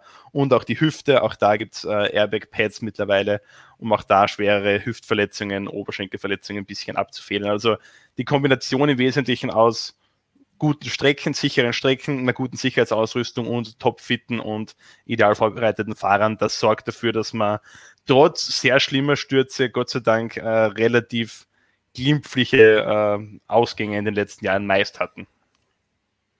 Ich habe gerade festgestellt, dass, dass dein T-Shirt hier sehr hypnotisierende bisschen, ne? Bewegungen hier unten macht in unserem internen Feed, wo wir uns sehen, auch wenn der andere eingeblendet ist. Ich uh. könnte mich wieder mal ausziehen, wenn du das willst, Stefan. ich, das hatten wir schon mal. Ich meine, das kennt auch jeder und Nee, lass es. Lass es. Lieber nur das hier. Das hier ist noch okay, das können wir noch ja. verkraften, aber ich, alles andere ich werde äh, in Zukunft andere T-Shirts wählen, versprochen. Bevor uns da die Leute irgendwo epileptische Anfälle haben vom Stream oder so. Das ist so wie, wie Rainbow Road, nur als T-Shirt. Julius fragt uns, wenn man sich die Rookies aus dem vergangenen Jahr, Saison 2019, anschaut, wie denkt ihr, werden diese 30 entwickeln? Wer hat immer noch Potenzial, Weltmeister zu werden und wer wird Mittelfeldfahrer bleiben? Jonas, pick dir einen raus. Lando Norris, George Russell. Genau, Albon und äh, noch irgendwen. Also Norris, fangen wir mal direkt beim besten an. nee, nicht unbedingt. Ich bin mir da unschlüssig. Also Lando und, und Russell, da sehe ich sehr, sehr viel Potenzial. Also die würde ich sagen, hier, ja, Potenzial Weltmeister auf jeden Fall. Potenzial ist da, ist dann die Frage, ob sie zur richtigen Zeit an den richtigen Ort kommen.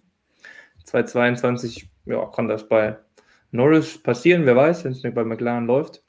Ähm, aber denke ich jetzt wird nicht direkt passieren, aber eventuell kommt McLaren so ein bisschen dann so wieder ja, in die Richtung oder er wechselt, aber fahrerisch auf jeden Fall die Entwicklung, die passt. Der war letztes Jahr schon sofort gut und dieses Jahr sieht das ja mindestens genauso gut aus. Eins hatte ein bisschen viel Pech jetzt dieses Jahr auch schon, ja. Ähm, müssen wir mal schauen, wenn es da wieder ein bisschen gleichmäßiger läuft, wie es dann aussieht. Aber Lando auf jeden Fall. Und Russell, ähm, ja, der macht nie was falsch eigentlich. Haben wir schon oft gesagt. Holt mit dem Williams immer viel raus. Da kann man jetzt auch wieder fragen, ja, ist vielleicht auch der Party-Mode von Mercedes dieses Jahr verantwortlich ein bisschen. Aber den Rookie von diesem Jahr jetzt, Latifi, hat er auf jeden Fall klar im Griff. Ähm, von daher, die beiden, würde ich mal sagen, haben das größte Potenzial. Albon ist, naja, ich glaube, der kann froh sein, wenn er sich da in dem Red Bull-Cockpit halten kann. Dann hat er sein Top-Team, aber Weltmeister wird er nie, weil Verstappen daneben sitzt äh, und immer noch das ja, gleiche Auto hat und egal wie viele Defekte der hat, also da, da müsste schon bei Verstappen sehr, sehr viel schief gehen und bei Albon gar nichts schief gehen, dass der das Defizit dann rausreißen könnte, wenn Red Bull denn mal überlegen wäre. So, also nee. So, und wen gab es noch?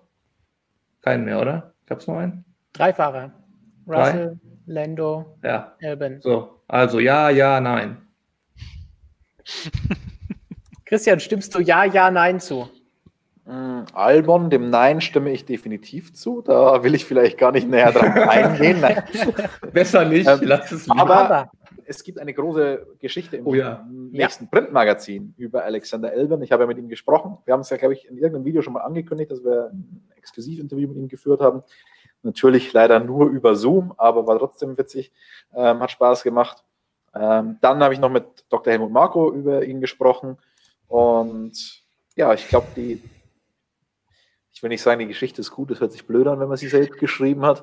Ähm, Aber ich kann es sagen, die Geschichte ist gut. Ja, ähm, mittelmäßig, aber nein, deswegen, also den sehe ich auf keinen Fall als Weltmeister, den sehe ich maximal als Kommerleinen oder so. Wenn wir in der Woche schon über Eki Kommerleinen gesprochen haben, das ist so Ach, einer, der einfach mal so, so, so einen Sieg ablacken kann. Also einfach mal mit Glück, wenn ein paar Leute ausfallen oder so, dann kann der Sieg kommen, ja. Aber mehr einfach nicht. Ähm, und wir sind auch ein bisschen auf Ursachenforschung gegangen, wieso sich der zweite Red Bull-Fahrer so schwer tut und so weiter. Also, um es kurz zu machen, Albon nein. Bei Norris bin ich mir unschlüssig. Ich habe eine Wette mit einem Journalistenkollegen am Laufen, die haben wir vor drei Jahren, glaube ich, mal abgeschlossen. Und wir haben Kasten Bier gewettet. Ich habe gesagt, Lando Norris wird in den nächsten zehn Jahren nicht Formel 1-Weltmeister. Wobei die Wette, er wird nicht Formel 1 Weltmeister, finde ich sehr viel einfacher ist, als zu sagen, er wird Weltmeister, weil selbst wenn er fahrerisch wirklich absolut super spitze sein sollte, muss er halt immer noch das Material haben. Und deswegen habe ich mich da leicht getan, diese Wette einzugehen. Wenn ich jetzt nur rein fahrerisch betrachten würde, ist er gut, er ist sehr gut, aber dieses absolute Super Special hat er für mich irgendwie nicht. Denn wenn er das hätte, würde er den Science ein bisschen also würde er gegen den Science einfach noch ein Stückchen besser aussehen. Und ich sage nicht, dass er schlecht aussieht, aber da müsste er den Science in die, in die Schranken weisen. Und bei Russell, da fehlt natürlich so ein bisschen so der richtige Gradmesser. Ähm, aber er macht absolut keine Fehler, wie Jonas vorhin schon gesagt hat, und hat immer noch keine einzige Qualifying-Niederlage. Also, wenn einer von den drei, würde ich, glaube ich, den aktuell am höchsten einstufen. Und er war ja auch der Meister dieser Formel 2-Saison, in der die ersten drei aufgestiegen sind. Also, ich, leg, ich ich setze mein Geld auf Georg Rüssel. Ja, mit den Tippen von zukünftigen Weltmeistern, da kann ja Robert auch so ein Liedchen von singen. Mit Stoffel van Dorn und Kevin Magnussen hat er da ja in der Vergangenheit schon einige Tipps abgegeben. Ja, momentan nicht ganz aufgegangen bislang. Noch nicht. Noch. Was wir im Chat sehen, ein bisschen äh, Unklarheiten. Marvin, Hannes, Professor Dr. Razor, Johnny haben gesagt, wir hätten Giovinazzi verloren. Wir haben uns hier auf die drei Rookies bezogen, die Julius hier auch angesprochen hat. Denn Giovinazzi hat vorher natürlich auch schon Rennen bestritten gehabt. Aber theoretisch war es seine erste volle Saison. Aber ich denke, um Weltmeister brauchen wir ihm jetzt auch nicht sprechen. Oder siehst du das anders, Jonas? Würdest du als Kimi-Kenner seinen Teamkollegen anders einordnen? Nee, nee, nee. Also da sind wir schon Der ist sicherlich besser, als er oft rüberkommt, aber zum Weltmeister, glaube ich, reicht es dann auch nicht. Also, wenn der mal so eine ganz, ganz klare Ferrari Nummer 2 wird, dann wird, glaube ich, schon sein Lebenstraum wahr. Ähm, und das wird auch schon schwierig, glaube ich. Aber der ist, schon, der ist schon echt okay, so ist es echt nicht. Aber ähm, Weltmeister, nee, also gar nicht, glaube ich nicht. So, ich habe hier auch die Frage von Fabi gelesen. Gibt es ein Update von Marc Marquez? Markus, vielleicht kannst du ja kurz was dazu sagen und danach, Jonas, du hast, glaube ich, heute einen Artikel geschrieben mit einem Update zu Alex Zanadi. Äh, ja, zu Marc Marquez. Letzter Stand ist, ähm, hat Teamchef Alberto Pucci am Wochenende äh, in einem Interview verraten, ähm, dass Marc sich jetzt wirklich äh, Zeit nehmen will, eben um die Verletzung ordentlich auszuheilen, weil es war ja dann eben die zweite OP nochmal nötig, weil die, äh, die Platte beschädigt wurde, die nochmal getauscht werden musste. Also aktueller Stand ist, das äh, zweite Spielwerkwochenende, jetzt den Steiermark Grand Prix am Wochenende, wird Marc definitiv nicht bestreiten. Dann haben wir zwei Wochen Pause. Dann geht es mit dem Doppel in Misano weiter. Da war man eigentlich ursprünglich davon ausgegangen, dass da das Comeback stattfinden würde scheint jetzt aber nicht äh, so hundertprozentig sicher zu sein, weil man eben bei Honda mittlerweile und auch Marc Marquez selbst realisiert, okay, der WM-Titel 2020, den wird sowieso nicht mehr spielen. Äh, das wäre jetzt ein unnötiges, ein dummes Risiko, da zu früh wieder zurückzukommen. Von dem her gibt man sich da jetzt wirklich Zeit. Also äh, frühestes Comeback äh, beim ersten Misano-Rennen könnte aber auch durchaus später werden. Nähere Details äh, hat man da nicht verraten. Ähm, ich glaube, dass auch aktuell schwierig einzuschätzen ist, wie jetzt die die Verletzung genau aushält, weil generell Oberarmbruch eine sehr seltene Verletzung ist im Motorradsport und vor allem dann eben mit der zweiten OP, da fehlen äh, eigentlich völlig die Erfahrungswerte, wie lange das dauern kann, dauern soll. Also werden wir wohl noch äh, zumindest ein, ich glaube sogar eher mehrere MotoGP-Rennen ohne Marc Marquez sehen. So, und dann gehen wir gleich weiter zu Alex Zanardi. Hm. Ja, äh, genau, da gab es dann heute mal seit, vor drei Wochen war das letzte Update, letzten Stream wurde ja gefragt, genau. Heute kam dann was. Ähm, der klinische Zustand, sagt jetzt das Krankenhaus, in dem er behandelt wird in Mailand, äh, hat sich signifikant verbessert. Das war eigentlich so die einzige entscheidende Aussage darin. Er ist jetzt von der ähm, intensivmedizinischen Pflege auf die halbintensivmedizinische ähm, Pflege verlegt worden. Ähm, hoffen wir mal, das war ja vorher schon mal der Fall, dass das jetzt in dem Fall dann auch nachhaltig so bleibt. Ähm, was jetzt nicht kommuniziert wurde, ist, wie jetzt der Geisteszustand ist. Also der, der ist ja jetzt noch im Koma, im künstlichen Koma oder ist er wach oder ist er, kann man mit ihm kommunizieren. Das war beim letzten Update dann schon fraglich, aber beim letzten Update kam ja diese äh, Operation, weil es dann doch nochmal Komplikationen gegeben hatte nach der Verlegung in die Reha. Genau, aber das war jetzt erstmal nochmal nach drei Wochen erstmal wieder ein Update positiver Natur. Also da hoffen wir mal, dass es dann jetzt so weitergeht und dass dann das nächste Update nicht wieder äh, ein Rückfall ist. Ähm, ja, das war im Groben auch schon, diese Updates sind halt immer sehr knapp, also da geht dann auch nicht viel, aus guten Gründen auch zu viel, sollten die Menschen vielleicht auch nicht unbedingt erfahren, hat ja auch eine Privatsphäre. Ähm, ja, die sind immer sehr knapp, aber insofern da ein positives Signal nochmal. Unfall heute auf den Tag genau, kann man sagen, am 19. Äh, vor zwei Monaten war der ja. Also da, ja, auch an einem passenden Datum dazu nochmal gute Nachrichten gehört, ja. So, von diesen, ja, hoffen wir guten Nachrichten und natürlich gute Besserung, gute Genesung an Alex Zanadi und auch an Marc Marquez, dass wir hoffentlich beide bald wiedersehen. Vor allem bei Alex natürlich. Dann eine Frage von Nordic Impro, unserem Freund aus Norwegen. Die Formel 2 bietet mehr Racing. Haben wir nicht bald zu viele Mercedes-Teams? McLaren, Aston Martin, Williams, Racing Point, das Werksteam. Geht Hamilton mit Toto zu Aston Martin? Das sind jetzt mehrere Dinge auf einmal. Vielleicht den Teil haben wir bald zu viele Mercedes-Teams. Ähm, habt ihr den Eindruck, dass es zu viel sind oder können wir nicht einfach froh sein, dass es einen Motorhersteller überhaupt gibt, der so viele Teams beliefert, damit wir so viele Teams auch weiterhin haben können? Ich glaube, es geht gar nicht so sehr um Motorenlieferant in der Frage, sondern eher vielleicht auch auf den politischen Einfluss oder äh, dann haben wir ja noch die Mercedes-Kopie.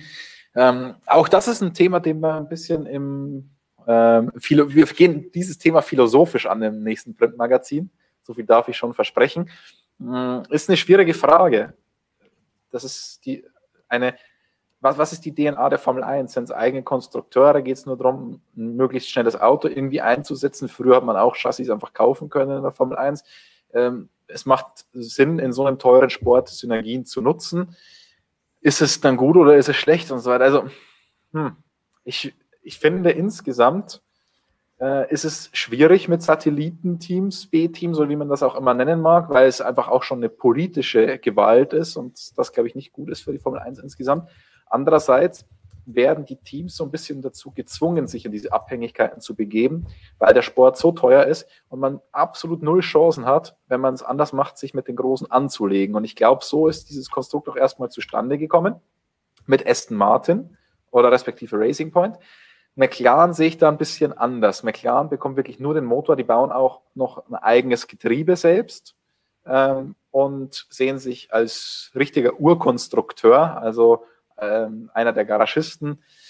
Äh, ähm, also als McLaren sehe ich da überhaupt kein Problem. Als normaler Kunde, wenn es Richtung Racing Point, Aston Martin geht, da sehe ich schon eher ein größeres Problem. Und dann natürlich auch mit der Verflechtung von Toto Wolf, die meiner Meinung nach immer noch ein bisschen undurchsichtig ist.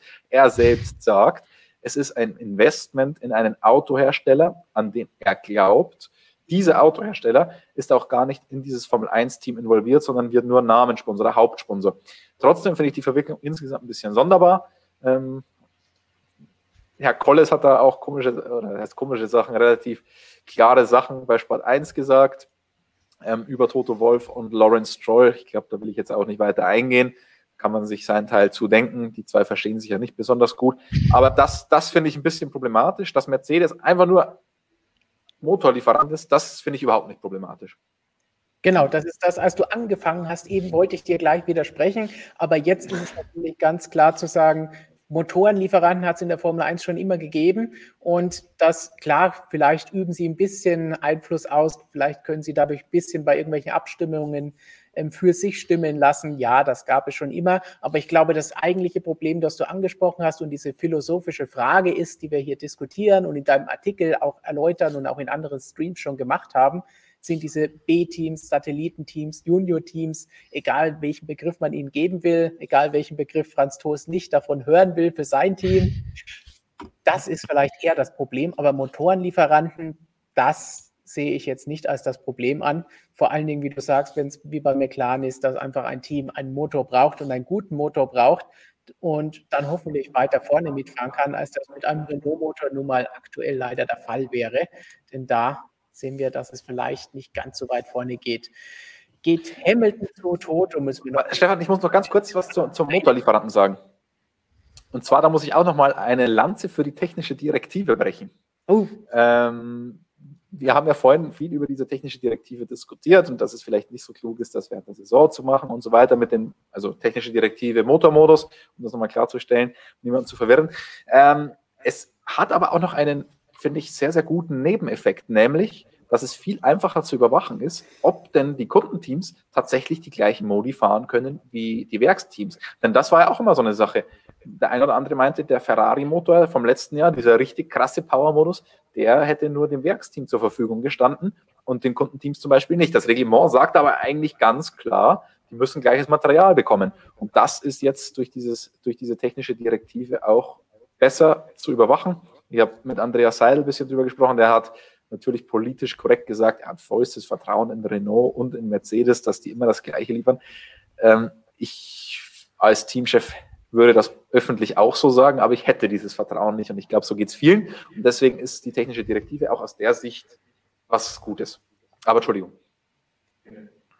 Genau, Hamilton geht er mit Toto zu Aston Martin. Also ich kann mir jetzt wirklich nicht wirklich einen Grund dafür vorstellen, dass er damit hingeht. Jonas, du hast schon einen skeptischen Blick. Wie siehst du das Ganze?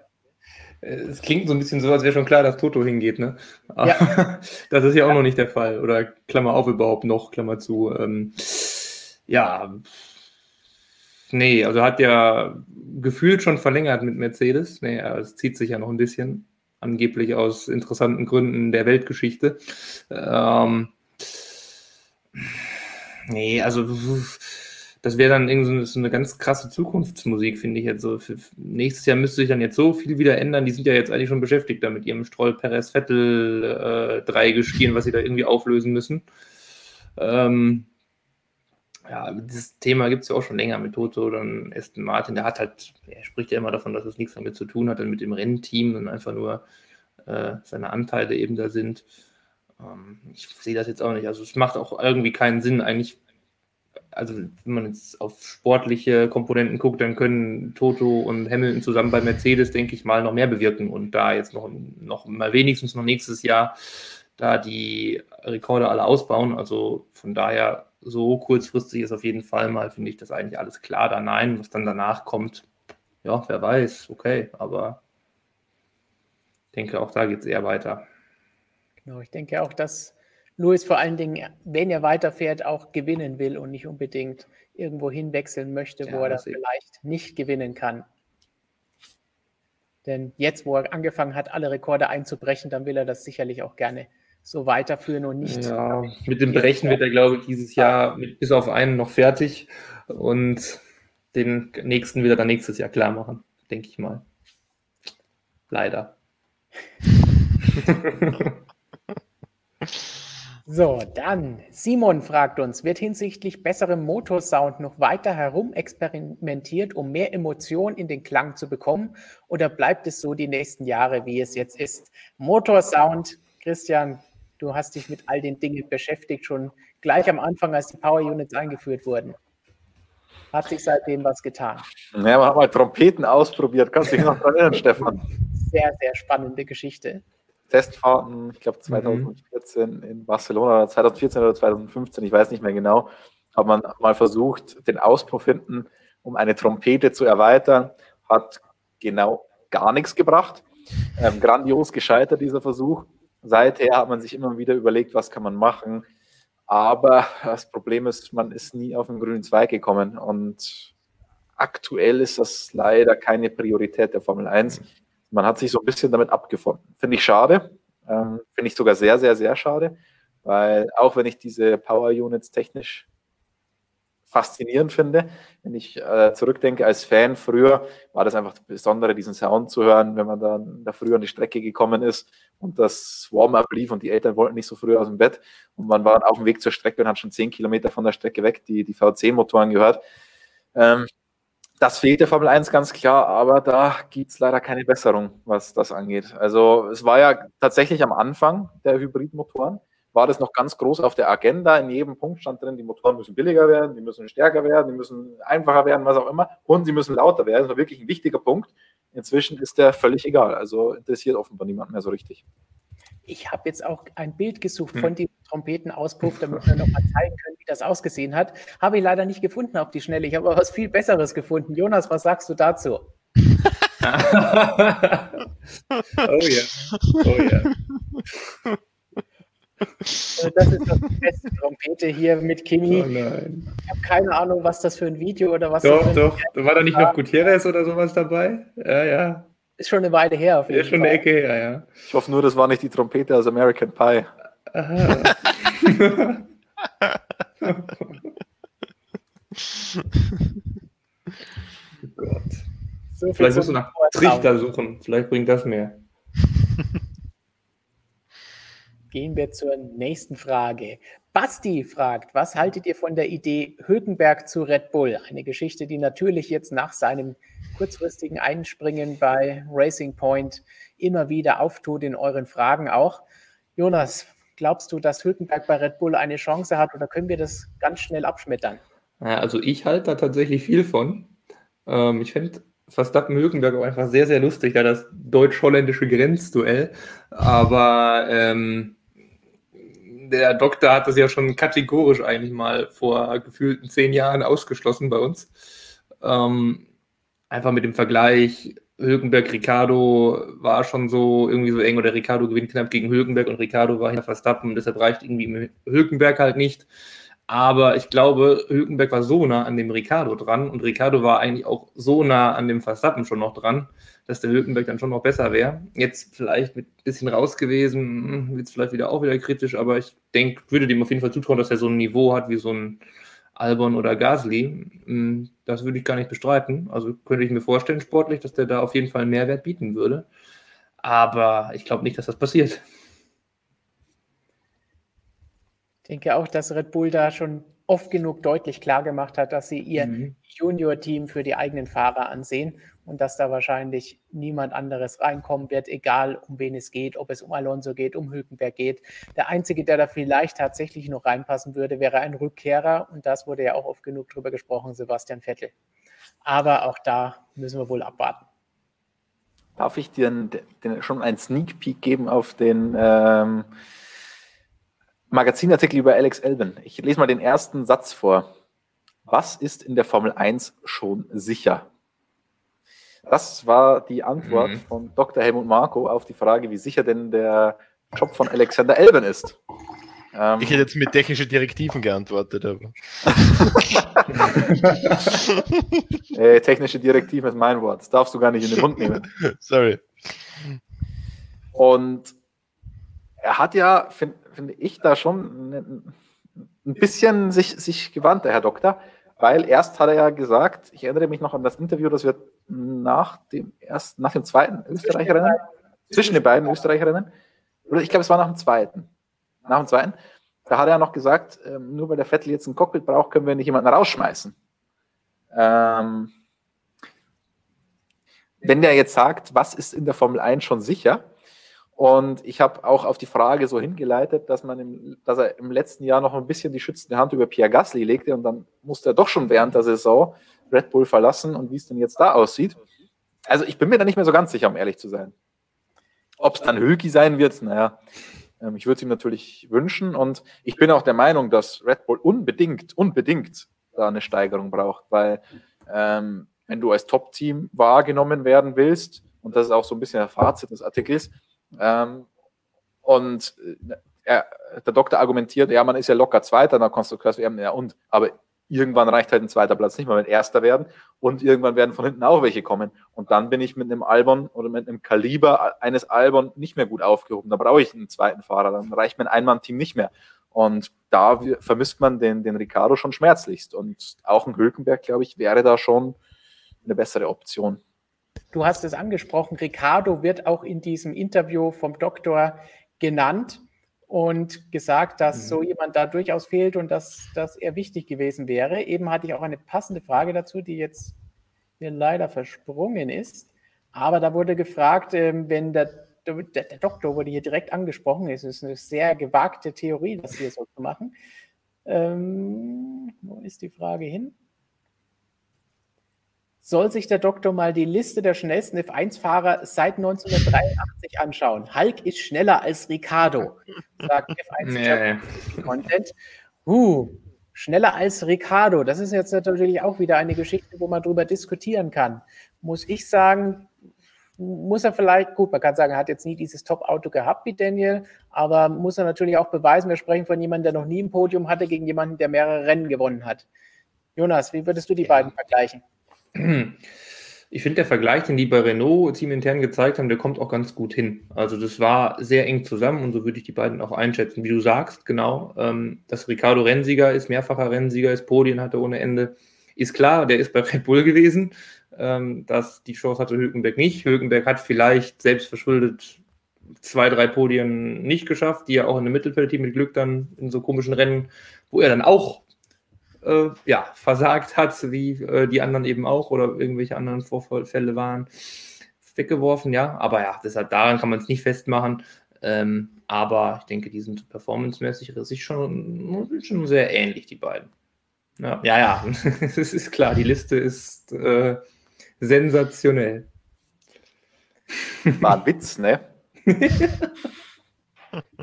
So, dann kommen wir zu den ernsten Themen von den Witzen. Fnot, auch einer unserer Stammzuschauer, fragt, passend zu diesem Themenkomplex, das wir gerade haben, Gasly war letztes Jahr näher dran an Verstappen als Elben dieses Jahr. Elben hatte auch mehr Rennen als Gasly im Red Bull. Gasly ist äh, in Österreich oft besser. Was? Ach, im, in Österreich, ja. Im Alpha Tauri oft besser als Elfen im Quali. Mhm. Ähm, raus, Gasly zurück in den Red Bull. Ich habe mir tatsächlich, weil, weil, ich, weil mich das jetzt auch selber mal interessiert hat, nachdem ich immer so kritisiert wurde dafür, dass ich den armen Elben so angehe, habe ich mir, bevor ich diesen Magazinartikel geschrieben habe, mal eine Statistik gebastelt. dazu habe ich alle Qualifying-Rückstände nochmal genau angeschaut, habe ein paar Ausreißer rausgeworfen, wie beispielsweise das Kanada-Qualifying, als Verstappen mal in Q2 ausgeschieden ist, weil der Magnus einen Unfall hatte und dann nicht mehr fahren konnte, äh, der Verstappen. Oder Motorenstrafen und so weiter, habe ich mal rausgerechnet, diese Rennen mit Rückstand und so weiter. Nur um mal wirklich ein realistisches Bild zu haben, ich will jetzt nicht so böse sagen, aber wer von beiden dann doch schlechter ist an der Seite von Max Verstappen. Dann bin ich drauf gekommen. Oh, jetzt wird es jetzt wird's spannend. Also ich habe das Ganze, ich habe bei Albon habe ich zwei Vergleiche gezogen, habe ich zwei Zahlen hergenommen. Einmal gesamt und einmal erstes Jahr und zweites Jahr, weil sein erstes Jahr, finde ich, wäre vielleicht ein bisschen unfair zu vergleichen, weil es war seine Rookie-Saison und er wurde während der Rookie-Saison vom einen Team ins andere ähm, getauscht. Deswegen dachte ich mir, das ist vielleicht ein bisschen unfair. Man sollte sich dann vielleicht mal beide Werte anschauen, wie er sich jetzt im zweiten Jahr gibt oder alle zusammen rechnen, was auch immer. Auf jeden Fall habe ich das über verschiedenste Werte mal ausgerechnet und bin zu dem Schluss gekommen, ich muss jetzt nur in die richtige Zeile springen, dass, ähm, wo habe ich denn die Qualifying-Rückstände? Ganz kleinen Moment. Pierre Gasly im Schnitt 0,5 2 bis 0,53 Sekunden langsamer war auf einer Qualifying-Runde als Max Verstappen. Dazu muss man sagen, ich habe die Werte genommen, wenn jetzt zum Beispiel Verstappen Dritter wurde und Gasly Zwölfter, dann habe ich natürlich nicht Gaslys Q2-Zeit genommen und Verstappens Q3, sondern habe von beiden die Q2-Zeit angeschaut. Irgendwo muss man immer Abstriche machen bei solchen Vergleichen. Auf jeden Fall ziemlich genau eine halbe Sekunde. Dann habe ich mir die Werte angeschaut von Alexander Elben wie viel? 0,522 respektive 0,547. Ob, je nachdem, ob man jetzt das erste Jahr anschaut oder das zweite oder gemischt. Es ist fast auf die Hundertstel genau der gleiche Abstand auf Max Verstappen. Das heißt, wir können feststellen, Verstappen oder Gasly, äh, Albon oder Gasly, völlig egal, beide gleich schlecht im Qualifying. Ähm, auch mit der Berücksichtigung Albon, zweites Jahr ähm, und so weiter. Dann habe ich, hab ich mir das Rennen angeschaut. Und im Rennen ist es tatsächlich so, dass Herr Albon besser abschneidet. Ähm, Gasly hat 34 Prozent der Punkte geholt, die Verstappen geholt hat in seiner Zeit zusammen bei Red Bull. Bei Albon ist es so, der hat in seinem ersten Jahr, jetzt muss ich mal schauen, sogar 60 Prozent der Punkte von Verstappen geholt. Ist jetzt auch nicht überragend, aber immerhin. Im zweiten Jahr sieht es ein bisschen schlechter aus, ist aber bei 42 Prozent. Ähm, aber das zeigt schon, beide Werte sind besser als die von Albon, äh, als die von Gasly. Zeigt, der Albon, der kann ein bisschen besser Rennen fahren. Natürlich hinkt auch da wieder der Vergleich, wie ist die Konkurrenz und so weiter. Aber das ist auch was, was wir sehen auf der Strecke. Der Albon überholt besser. Und dadurch, dass er sich beim Überholen leichter tut, dass er da ein bisschen mutiger ist, dass ihm das besser klappt, kommt er im Rennen einfach weiter nach vorne. Und auch wenn sein Rückstand relativ dramatisch oftmals ausfällt, halbe Minute ist keine Seltenheit auf Verstappen, der Gasly wurde ganz schön oft über, überrundet. Ich zähle eins, zwei, drei, vier, fünf Überrundungen, glaube ich, von Max. Und das ist schon sehr ordentlich. Der Albon wurde jetzt einmal überrundet äh, von Max. Also ähm, insgesamt der bessere Racer ist Elben. Uh, das war jetzt eine ausführliche Analyse. Mehr dazu natürlich in unserem Heft. Hier, ich habe hier schon im Chat gelesen, glaube keine Statistik, die du nicht selbst gefälscht hast. Also du hast nicht, nicht nur Fans bei dieser Analyse, Christian. Ja, ich meine, sowas ist immer, du musst immer irgendwo einen Fehler machen. Wir haben Professor immer gesagt, einen Tod müssen sie sterben. Ähm, ich meine, du kannst alle möglichen Faktoren berücksichtigen, dann ist es mal für den fairer, mal für den und so weiter. Am Ende, mein Gott, einen Tod muss man sterben und ich habe es versucht, so fair wie möglich zu machen. Und habe ja auch gesagt, am Ende war Elben auch noch der bessere Racer. Also man kann mir jetzt nichts mehr vorwerfen. So, und Nordic Impro macht, glaube ich, Markus Konkurrenz, denn du warst, glaube ich, derjenige, der letztes Mal hier die Fun Facts eingeworfen hat. Fun Fact: Briatore und Physikeller neu bei Ferrari. Haben wir was verpasst? Ich weiß gar nicht, wo Physikeller war in der berühmten AWS-Liste. War der da auch gut? Wenn Trulli da schon so gut war? Oh, der war auch wirklich besser, aber. Aber ich muss jetzt schon mal sagen, also so skurril die hinteren Plätze teilweise sind, aber ich glaube, mit den Top 5 kann man da schon einigermaßen d'accord gehen in der Liste, oder? Ja, da Eine fand Meinung. ich auch. Das war, war, echt in Ordnung. Also es ging da ja auch tatsächlich nur um die reine Pace im Qualifying. Und dass dann Senna auf 1 steht, finde ich, ist mehr als gerechtfertigt. Also mich hat tatsächlich aber ein bisschen, man kann dann schon wieder anfangen zu streiten, vielleicht dann eigentlich doch beim zweiten, dass dann da Schumacher kommt, weiß ich nicht im Qualifying. Also hat mich vielleicht ein bisschen gewundert, sogar schon so dicht dran auch an Senna. Aber man muss bedenken, Also, Senna ich- hat auch einen, einen Prost, ja, der jetzt auch kein Nasenbohrer war, im Qualifying verblasen, komplett als Teamkollege. Also das war ja der Wahnsinn. Also da ist so ein bisschen schwierig, aber ansonsten kommen da schon die richtigen vorne an, würde ich sagen. Bis dann irgendwann Herr Kovalainen seinen großen Moment hat. Blitzumfrage machen. Welche Statistiken besser sind, die Formel 1 AWS-Statistiken und Dinger oder hier die Gasly gegen Albon-Statistik? Also menschlich bist du mal äh, Amazon klar voraus, also darum sage ich, deine Statistiken sind besser. Ist das jetzt gegen Emerson oder für mich? Sowohl als auch. Bevor wir noch weiter in diese Liste einsteigen, holen wir uns noch eine Frage von Jan. Es sind jetzt viele talentierte Fahrer in der Formel 2. Welcher von denen fährt nächstes Jahr in der Formel 1? Schwarzmann, Lundgaard, Mick, Klotz, Ju, Darabula. Für Markus sind vielleicht manche dieser Namen äh, böhmische Dörfer. Die, die, die, let- die letzten paar Namen gingen irgendwie mehr so, wie wenn du so ein, so ein Formel 1 Manager-Spiel spielst und dann so nach ein paar Jahren fahren die ganzen echten Fahrer raus und da kommen so erfundene Namen rein. So Takashima Klotz aus Polen. Bei Klotz bin ich jetzt selbst ein bisschen überfragt, gerade um ehrlich zu sein. Ja, ich auch. Klotz? Äh, Tippfehler vielleicht. Ich bin generell der Meinung, wir sollten unseren Usern mal ein bisschen äh, auf, auf die Finger hauen, was Rechtschreibung und so weiter angeht, dass ihr euch ein bisschen mehr bemüht, bitte. Ist manchmal schwierig, den, den wirklichen Sinn äh, rauszukriegen. In dem Fall jetzt nicht, aber oftmals ist es so. Er schreibt schon selbst hier, Klotz war falsch. Wen meinst du, Ilot oder wen? Ah, Illot, ja, das kann sein. Ich glaube Ilot, wahrscheinlich, aber das ist schon weit weg davon, mein Kollege hier. Aber ich glaube, die interessantere Frage ist, gibt es denn überhaupt Plätze für irgendjemanden von dieser Ja, Liste? Tja. Tja. Sehen wir irgendwo noch einen freien Platz, wo auch ein junger Fahrer nachrücken könnte? Wenn wir jetzt hier den Namen wie Schwarzmann oder Mick auch lesen, dann könnte sich da vielleicht höchstens Alpha, genau, Christian zeigt schon, wenn wir es hier auch mal groß anschauen, das Cockpit von Kimi Räikkönen. Womit wir wieder beim Anfang wären mit dem gestern umgefallenen Pappaufsteller, ne? Ja, ja, andere Journalistenkollege hätte daraus eine Geschichte gemacht. wahrscheinlich schon, ja. Hat schon ein paar, paar äh, Headlines äh, im Kopf. ja, äh, nicht nur der Kimi, also der könnte einen Platz freimachen, dann könnte so ein Grosjean vielleicht mal einen Platz freimachen, wenn denn mal mir ein Gefallen getan wird, endlich.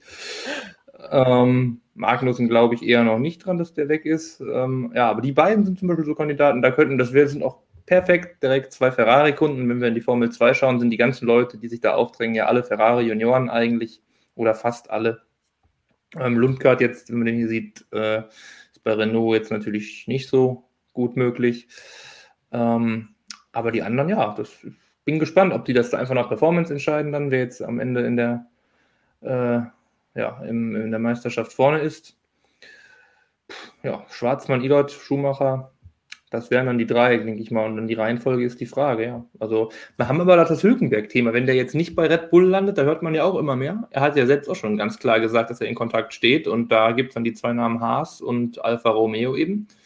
Und Alpha, ähm, Frederic Vasseur hat da auch schon sich sehr, sehr lobend, hat ja früher mit Hülkenberg gearbeitet in den Nachwuchsserien. Ähm, sehr, sehr lobend geäußert. Der wäre, glaube ich, ziemlich happy, wenn er den Hülkenberg haben könnte, äh, als äh, ja, dann Kimi-Nachfolger. Ähm, deshalb den haben wir auch noch. Ist, der könnte den Formel 2-Leuten so einen Platz wegnehmen, vielleicht. Aber ich glaube, da könnte vielleicht noch ein Platz mehr da sein. Bitte bei Haas. Also wenn es nach dir geht, auf jeden Fall den von Grosjean. Wenn Ja. es nach mir geht, könnte man eigentlich auch beide da entfernen und andere Fahrer reinsetzen. Christian, wen würdest du entfernen? Ich freue mich hier über das Lob. Ähm, wenn ich entfernen würde, bei, bei den Haas jetzt oder Ja, beide? da bist du bei mir, das finde ich schon mal gut. 2 zu 1. Wo, wobei, ich würde wahrscheinlich trotzdem nicht beide, weil ich eine Referenz behalten würde. Eine, so, Genau. so eine Referenz finde ich eigentlich immer ganz wichtig. Wenn du zwei Fahrer auf einmal rauswirfst, ähm, das ist ja auch was, was wir in den letzten Jahren immer wieder gesagt haben. Wir wissen nicht, wie schwach oder wie gut dieser Haas ist im Rennen. Weil wir haben ja auch bei Mercedes zum Beispiel gesehen, dass der Bottas im Qualifying durchaus an dem Hamilton dranbleiben konnte, im Rennen dann aber oftmals komplett abgeschmiert ist. Und wer sagt uns jetzt nicht, oder es kann doch sein, dass diese beiden Haas-Fahrer im Rennen zwei Bottas sind oder noch schlechter. Dann hätten die einen richtigen Kapazonder da drinnen, dass der Haas auch im Rennen funktionieren würde. Deswegen wäre ich dafür, eine Referenz zu behalten. Da würde ich mich dann wahrscheinlich für Kevin Magnussen entscheiden. Und dann würde, aber ich würde an dem, an der Ausstellung auf jeden Fall mal was ändern, weil es mir jetzt schon zu lange so und erstens langweilig, zweitens äh, sportlich nicht besonders ergiebig es wird definitiv Zeit und ganz ehrlich, so schlecht wie das Auto war und wie sich die Fahrer angestellt haben, da braucht man auch keine Referenz mehr, so wie die gefahren sind. Ja. Aber springen wir weiter zu einem Thema, für das wir jetzt eigentlich Robert bräuchten, der vorhin gegangen ist. Denn Max Power fragt, warum fährt man nicht mit Wasserstoffmotoren in der Formel 1 und in der MotoGP? Und passt dazu, kommt auch nochmal eine Frage hinterher. Was sagen wir dazu, dass HBA gestern eine neue Rennserie mit Wasserstoffantrieb bekannt gegeben hat. Markus, vielleicht ganz kurz ein MotoGP-Zwischenschritt. Gibt es da überhaupt mal irgendwelche Ideen in diese Richtung? Also ähm, bezüglich Wasserstoffantrieb, ich weiß, Honda forscht relativ viel auf dem Sektor, ähm, ist immerhin größter Motorradbauer der Welt, also äh, das hat schon ein bisschen Bedeutung. Ich habe vor kurzem auch gelesen, ein, ein junger Salzburger Ingenieur hat da anscheinend ein sehr tolles Motorrad konstruiert, hat einige Preise dafür abgeräumt. Also es wird schon ein bisschen geforscht auf dem Sektor. Generell muss man aber sagen, dass im Zweierbereich jetzt alternative Antriebskonzepte wie auch immer sie genau aus, ausschauen mögen, ob es Wasserstoff ist oder was anderes, es noch nicht den Stellenwert haben, wie es eben im, im Viererbereich ist. Also in der MotoGP gibt es aktuell ähm, für diese aktuell laufende Fünfjahresphase mal überhaupt keine, ähm, keine Wünsche, keine Pläne, da das Antriebskonzept zu wechseln und äh, was man so gehört hat, auch für die nächsten fünf Jahre nichts. Also ich denke, äh, man kann sicher sagen, die nächsten zehn Jahre kommt da wasserstoffmäßig nichts, auch weil es eben einfach, es geht im Motorsport im Endeffekt immer darum, ähm, auf der Rennstrecke einigermaßen ein Produkt zu präsentieren, dass es eben für die, für die Benutzer dann quasi auf der Straße zu kaufen gibt. Und da es auf der Straße noch keine Relevanz hat, hat es eben auch im Rennsport noch keine Relevanz. Ähm, so kann ich es mal, würde ich sagen, für die, für die MotoGP beantworten. Christian, wir hatten diese Frage zu Wasserstoffantrieben in der Formel 1 auch mal im Ask MSM in unserem Magazin. Auch da beantworten wir eure Fragen. Vor ein paar Ausgaben war das dabei. Was hast du damals geantwortet? Das weiß ich nicht mehr. Bitte Wort für Wort. das weiß ich wirklich nicht mehr. Ähm, aber ich meine, man muss natürlich bei Wasserstoff immer unterscheiden zwischen einem Wasserstoffverbrennungsmotor und einer Brennstoffzelle. Das sind ja grundlegend unterschiedliche Sachen.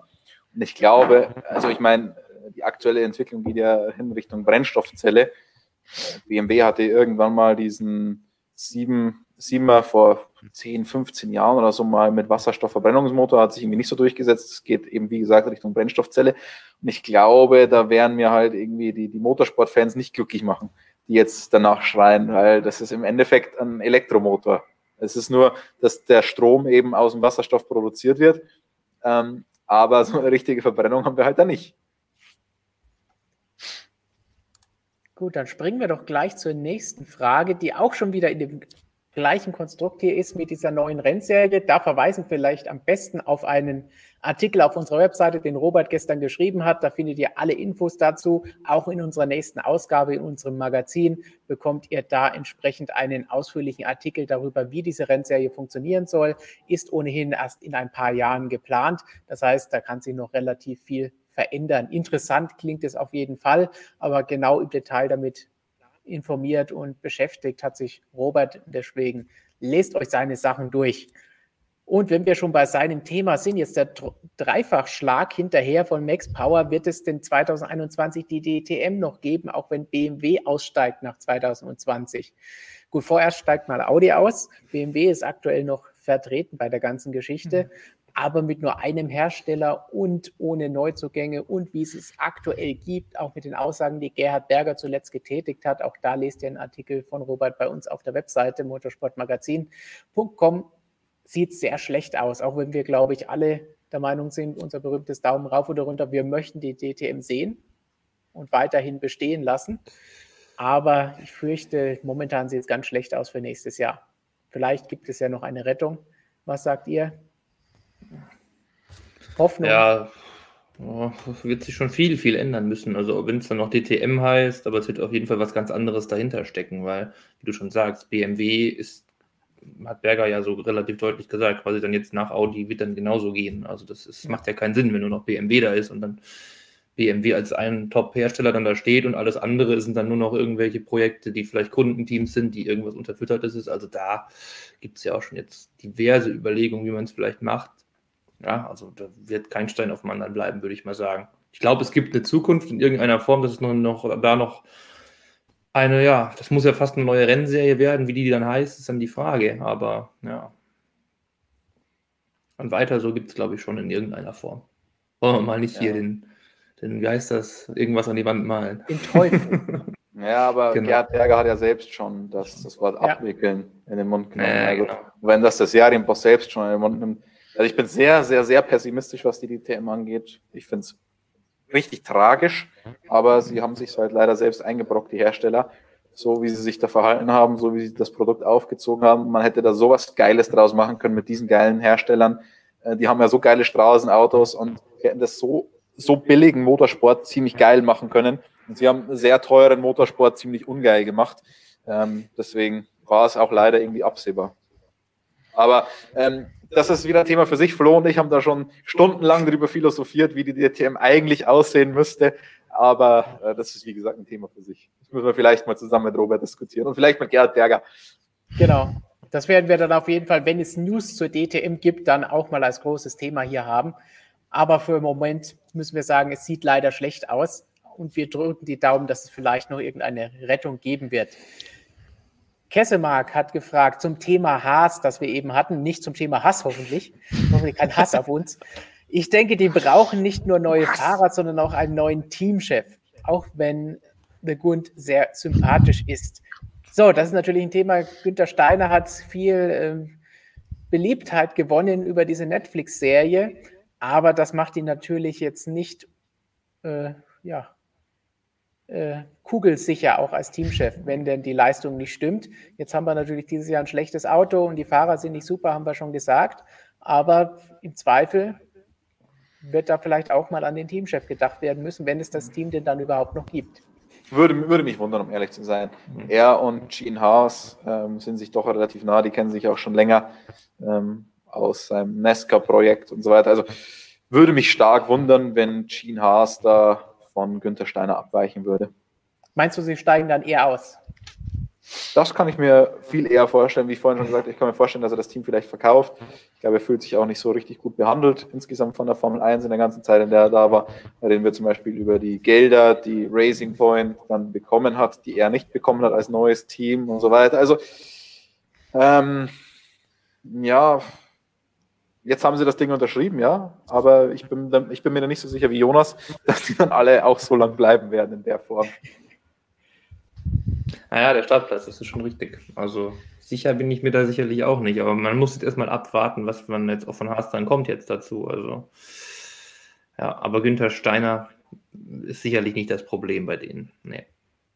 Ja, ganz klar, dass das Auto, das da nicht auf dem Niveau ist, auf dem es sein muss. Aber letztendlich, er ist dafür verantwortlich, dass die Leute, die für ihn arbeiten, das dorthin bringen. Aber mal abwarten, was sich da bei Ihnen noch geben wird. Wir haben noch viele, viele Fragen offen. Versuchen wir uns mit den Antworten kürzer, aber trotzdem noch prägnant genug zu halten. Max Power, stimmt es, dass das Halo in der Indica Red Bull entwickelt hat. Wenn es Red Bull entwickelt hat, warum gibt es das in der Formel 1 nicht? Da geht es ja mehr um diesen Shield-Schutz vorne auf mhm. dem Indycar. Und soweit ich weiß, gab es ja damals auch Tests und es gab auch entsprechend die Entscheidung zugunsten von Halo und gegen Shield in der Formel 1. Sebastian Vettel hat den Test in der Silverstone damals gefahren und ja. hat da ein wunderschönes äh, Wortspiel gemacht. Und da meinte man Shield mit diesem Shield oder mit diesem Aeroscreen, wie es im Fachjargon heißt.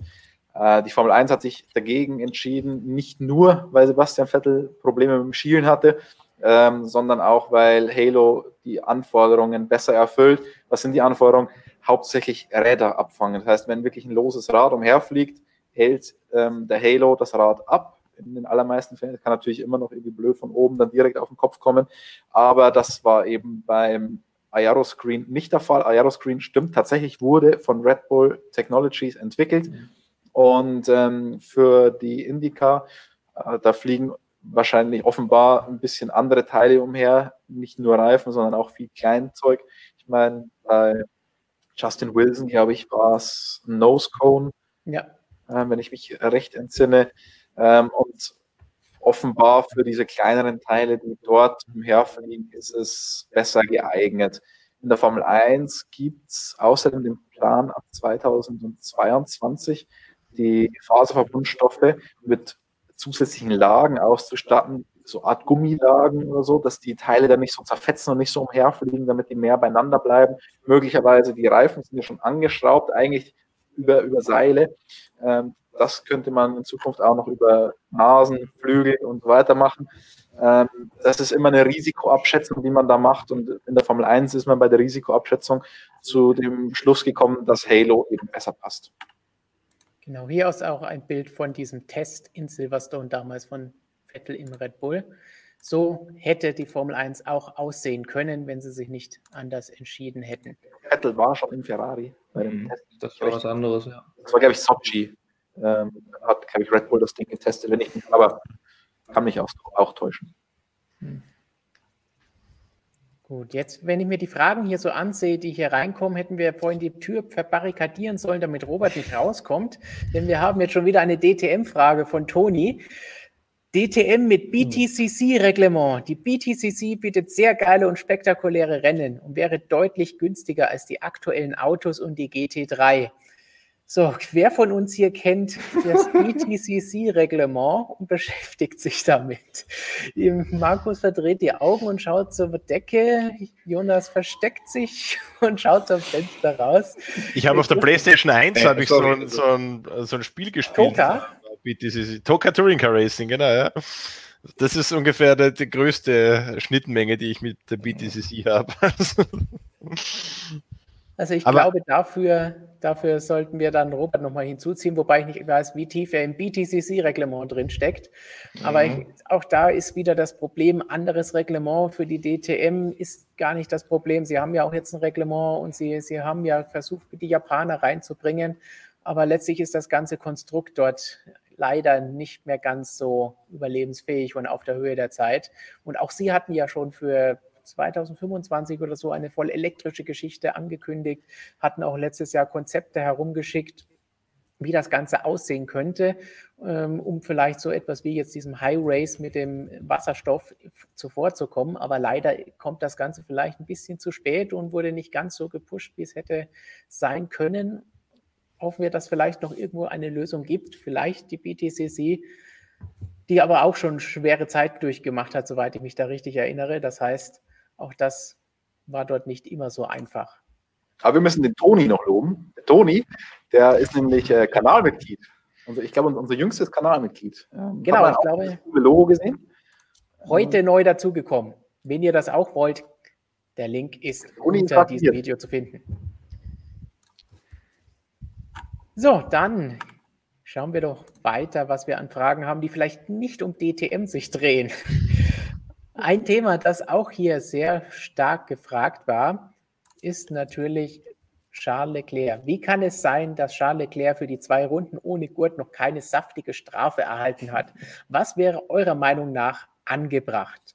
Diese Frage hat Yannick gestellt und ins gleiche Horn hat auch Stefan Sachser geblasen. Eine Frage, wieso wird Leclerc nicht dafür bestraft, dass er mit Absicht zwei Runden mit losem Sitzgurt bei vollem Rennspeed gefahren ist? Christian, wir haben vorhin erst darüber gesprochen, dass es von einigen Kritik daran gegeben hat und wie wir das Ganze sehen. Ich halte ihm eine Sache zugute, und zwar, er, er hätte auch weiterfahren können, hat, hat aber selbst am Funk gesagt, ähm, das ist wohl nicht so klug im Sinne des Reglements, weil es verboten ist und deswegen ist er an die Box gefahren. Und er, er, hat ja ganz offensichtlich versucht, sich nicht irgendwie einen Vorteil zu erschleichen, hat das relativ schnell, ist wirklich nur der ganze zwei Wochen, ich muss gerade überlegen, erst, ja, äh, ähm, da es wirklich sehr kurz war und er dann auch aus freien Stücken reingekommen ist und nicht irgendwie vom Renndirektor aufgefordert wurde, finde ich es okay. Also würde ich ihn nochmal davon kommen lassen. Jonas, wie beurteilst du die Situation? Ja, sehe ich ähnlich. Also er hat am Funk sehr deutlich gesagt, für ihn wäre okay weiterfahren. Er hat gesagt, er rutscht schon im Cockpit tatsächlich, aber wäre für ihn okay. Aber ja, wird nicht gut ankommen und sollte man dann wohl nicht tun. Ich glaube, der ist, der Dreher war ja direkt am Boxeneingang, da wusste das ja eigentlich schon. Dann ist er, glaube ich, noch zweimal rumgefahren auch, ja. Auch zügig gefahren. Ähm, das sollte man vielleicht nicht tun, aber gut. Ja, also eigentlich ist es nicht okay, aber ich bin eigentlich eher bei Christian, weil er halt selbst auch schon eingesehen hat und selbst gesagt hat, lassen wir das sein. Also vielleicht einfach dann, ja, hätte er einfach schneller reagieren müssen oder eigentlich sogar direkt aussteigen müssen. Aber ja, ich erinnere mich nur an dieses das lustige Thema auch von vor drei Jahren als äh, Hamilton das mal gemacht hat und Grosjean ihn dann angeschwärzt hat, aber äh, anderes Thema, da gab es dann auch nichts für. Da war Charlie Whiting auch nicht so begeistert von, aber da gab es so, so ein kurioses Gespräch in Singapur oder so dann. Oder in Japan nach Singapur. In Singapur war es, genau. Da das Foto war aber überragend, das es da gab. Weil er hat es ja in, der, in der Auslaufrunde, glaube ich, gemacht und zum Feiern. Richtig, genau. Ja, und das da war was anderes. Sieht geil aus, weil der Kopf da so weit oben ist. Ja. Sieht aus wie bei F1 Race Stars, der Comic Formel 1 Autos.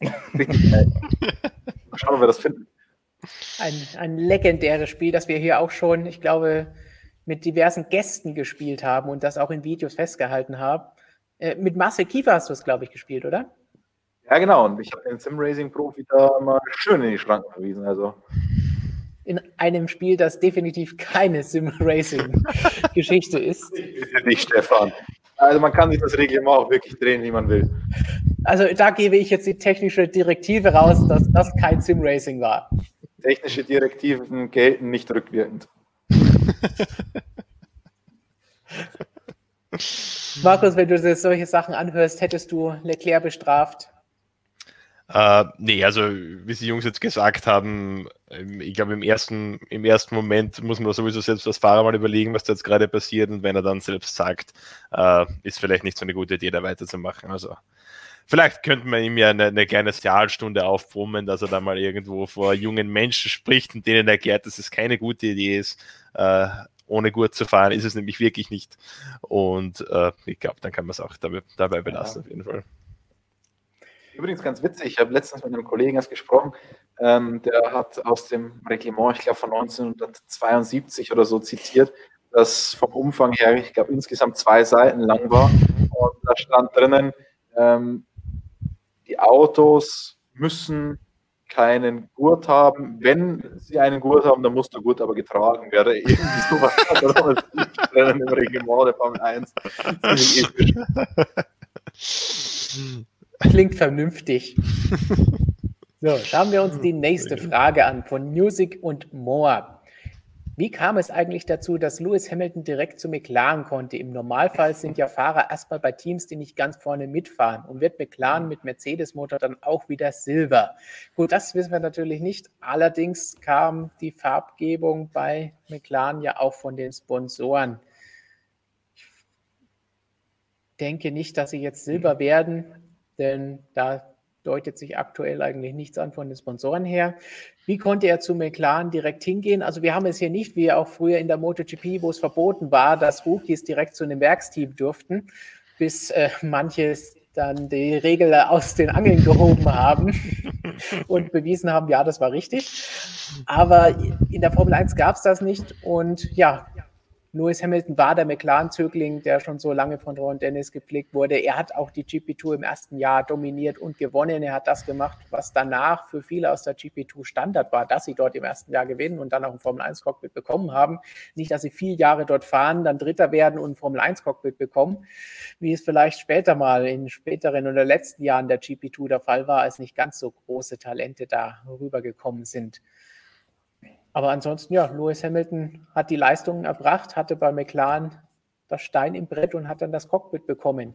Da hat damals auch niemand irgendwie großartig was dagegen gesagt. Wie seht ihr das? Nee. Lewis war top einfach schon. Ron Dennis Zögling. War klar, Ron hat damals mal irgendwas gesagt nach äh, ja, Alonso und oder neben Alonso und Kimi würde er jetzt sonst keinen mehr sehen, der da jetzt, der ist ja dann zu Ferrari gegangen, der da jetzt sonst noch hinkommen könnte. Also Alonso war dann ja auch da.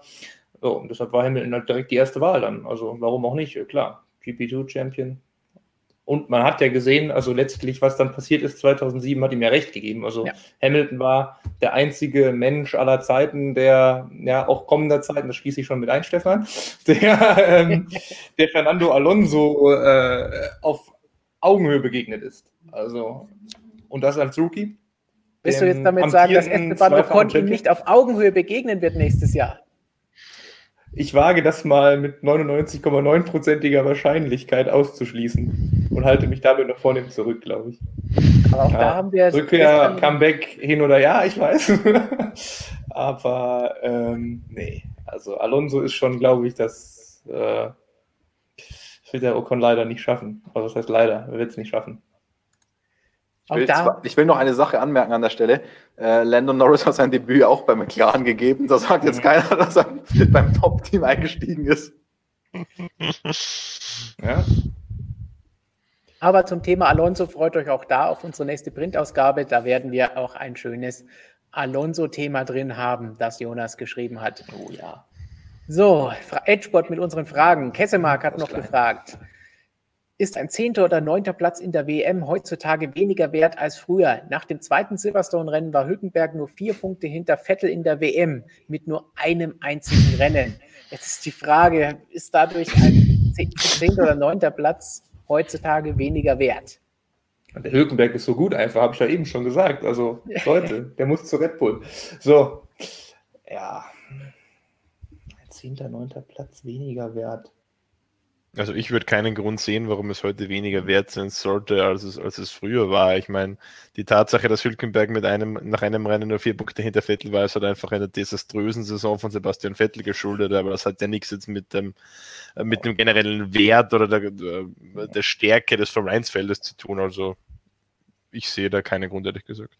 Ja.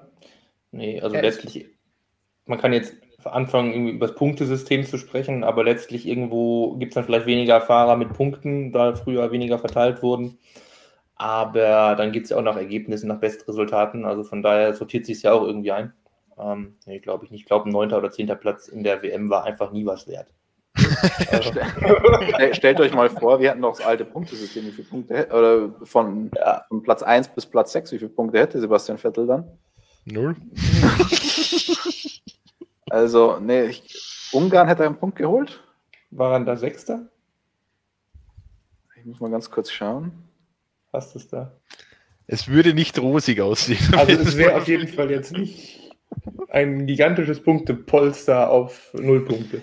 Im Gegensatz zu jetzt. Genau, jetzt, genau, jetzt ist es natürlich riesig. Also deswegen, ich, eigentlich ist es jetzt fairer. Ja. Ähm, ich finde es nicht unbedingt besser. Ähm, aber das, das, das, damit meine ich nicht bis jetzt Platz 10, sondern ich finde, vorne ist der Unterschied zu klein von 25 auf 18. Das finde ich eine MotoGP katastrophal mit 25, 20. Das war in der Formel 1 ursprünglich auch mal so angedacht. Äh, aber fünf Punkte äh, finde ich da viel zu wenig. Mhm. Ähm, und die 25, 18 finde ich jetzt auch nicht so toll, um ehrlich zu sein. Also ich fand diese 10-6, wo du 60 Prozent nur bekommen hast, als Zweiter fand ich richtig geil. Da hat sich der, da hat sich der Sieg gelohnt. Da hast du fast das Doppelte kassiert. Ja. So, Markus bekommt noch eine Chance, einen Satz zu erwidern zum MotoGP-System. Ansonsten kommt die nächste Frage. Mm, ich finde halt, man muss immer auch die, den Vergleich zwischen Formel 1 und MotoGP, der hinkt da, glaube ich, immer ein bisschen, weil es in der MotoGP halt doch leichter zu einem Ausfall kommt als das in der Formel 1 der Fall ist. Ähm, ich finde eigentlich jedes System für seine Rennserie ganz in Ordnung. Also ich könnte jetzt nicht sagen, dass ich das eine besser oder schlechter finde. Was ich in der Formel 1 geil finde, ähm, war die Einführung des Punkts für die schnellste Rennrunde. Der hat mir sehr gut gefallen. So, dass ich auch mal was Nettes sage über die Formel 1. Genau. auch das kann, können die MotoGP-Fans. Grillmeister ist auch mit, mit dabei. Er freut sich erstmal, Markus ist weg. Genau, das ist korrekt. Warum ist Red Bull fast immer am Anfang stark hinter Mercedes? Kann Vettel die Red Bull-Autos nicht besser fahren als Elben? Puh, das hatten wir vorhin ja schon mal erwähnt, dass wir uns durchaus einen besseren Fahrer als zweiten Fahrer bei Red Bull, der mehr Punkte holen kann, wünschen würden, damit das Team auch in der Konstrukteurswertung mithalten kann. Welcher Fahrer das dann ist, das ist vielleicht wieder eine andere Diskussion. Aber zum ersten Punkt, warum ist Red Bull fast immer am Anfang stark hinter Mercedes? Stark hinter Mercedes im Sinne von weit hinter Mercedes am Anfang? Also ich, ich verstehe es, um ehrlich zu sein, Ja. nicht ganz. Weit hinter Mercedes, genau. Also warum sind sie zu Saisonbeginn direkt unterlegen Mercedes? Würde ich mal so verstehen. Im Sinne, dass sie vielleicht aufholen, so wie es auch letztes Jahr der Fall war. In der zweiten Hälfte lief für Ja, sie, aber genau. auch Ferrari deutlich besser. Ich würde einfach sagen, es ist eine Kombination aus beiden Teams, weil einmal Mercedes relativ gesetzt ist und relativ bulletproof da schon rangeht und die wissen, was sie tun und sind direkt stark einfach schon.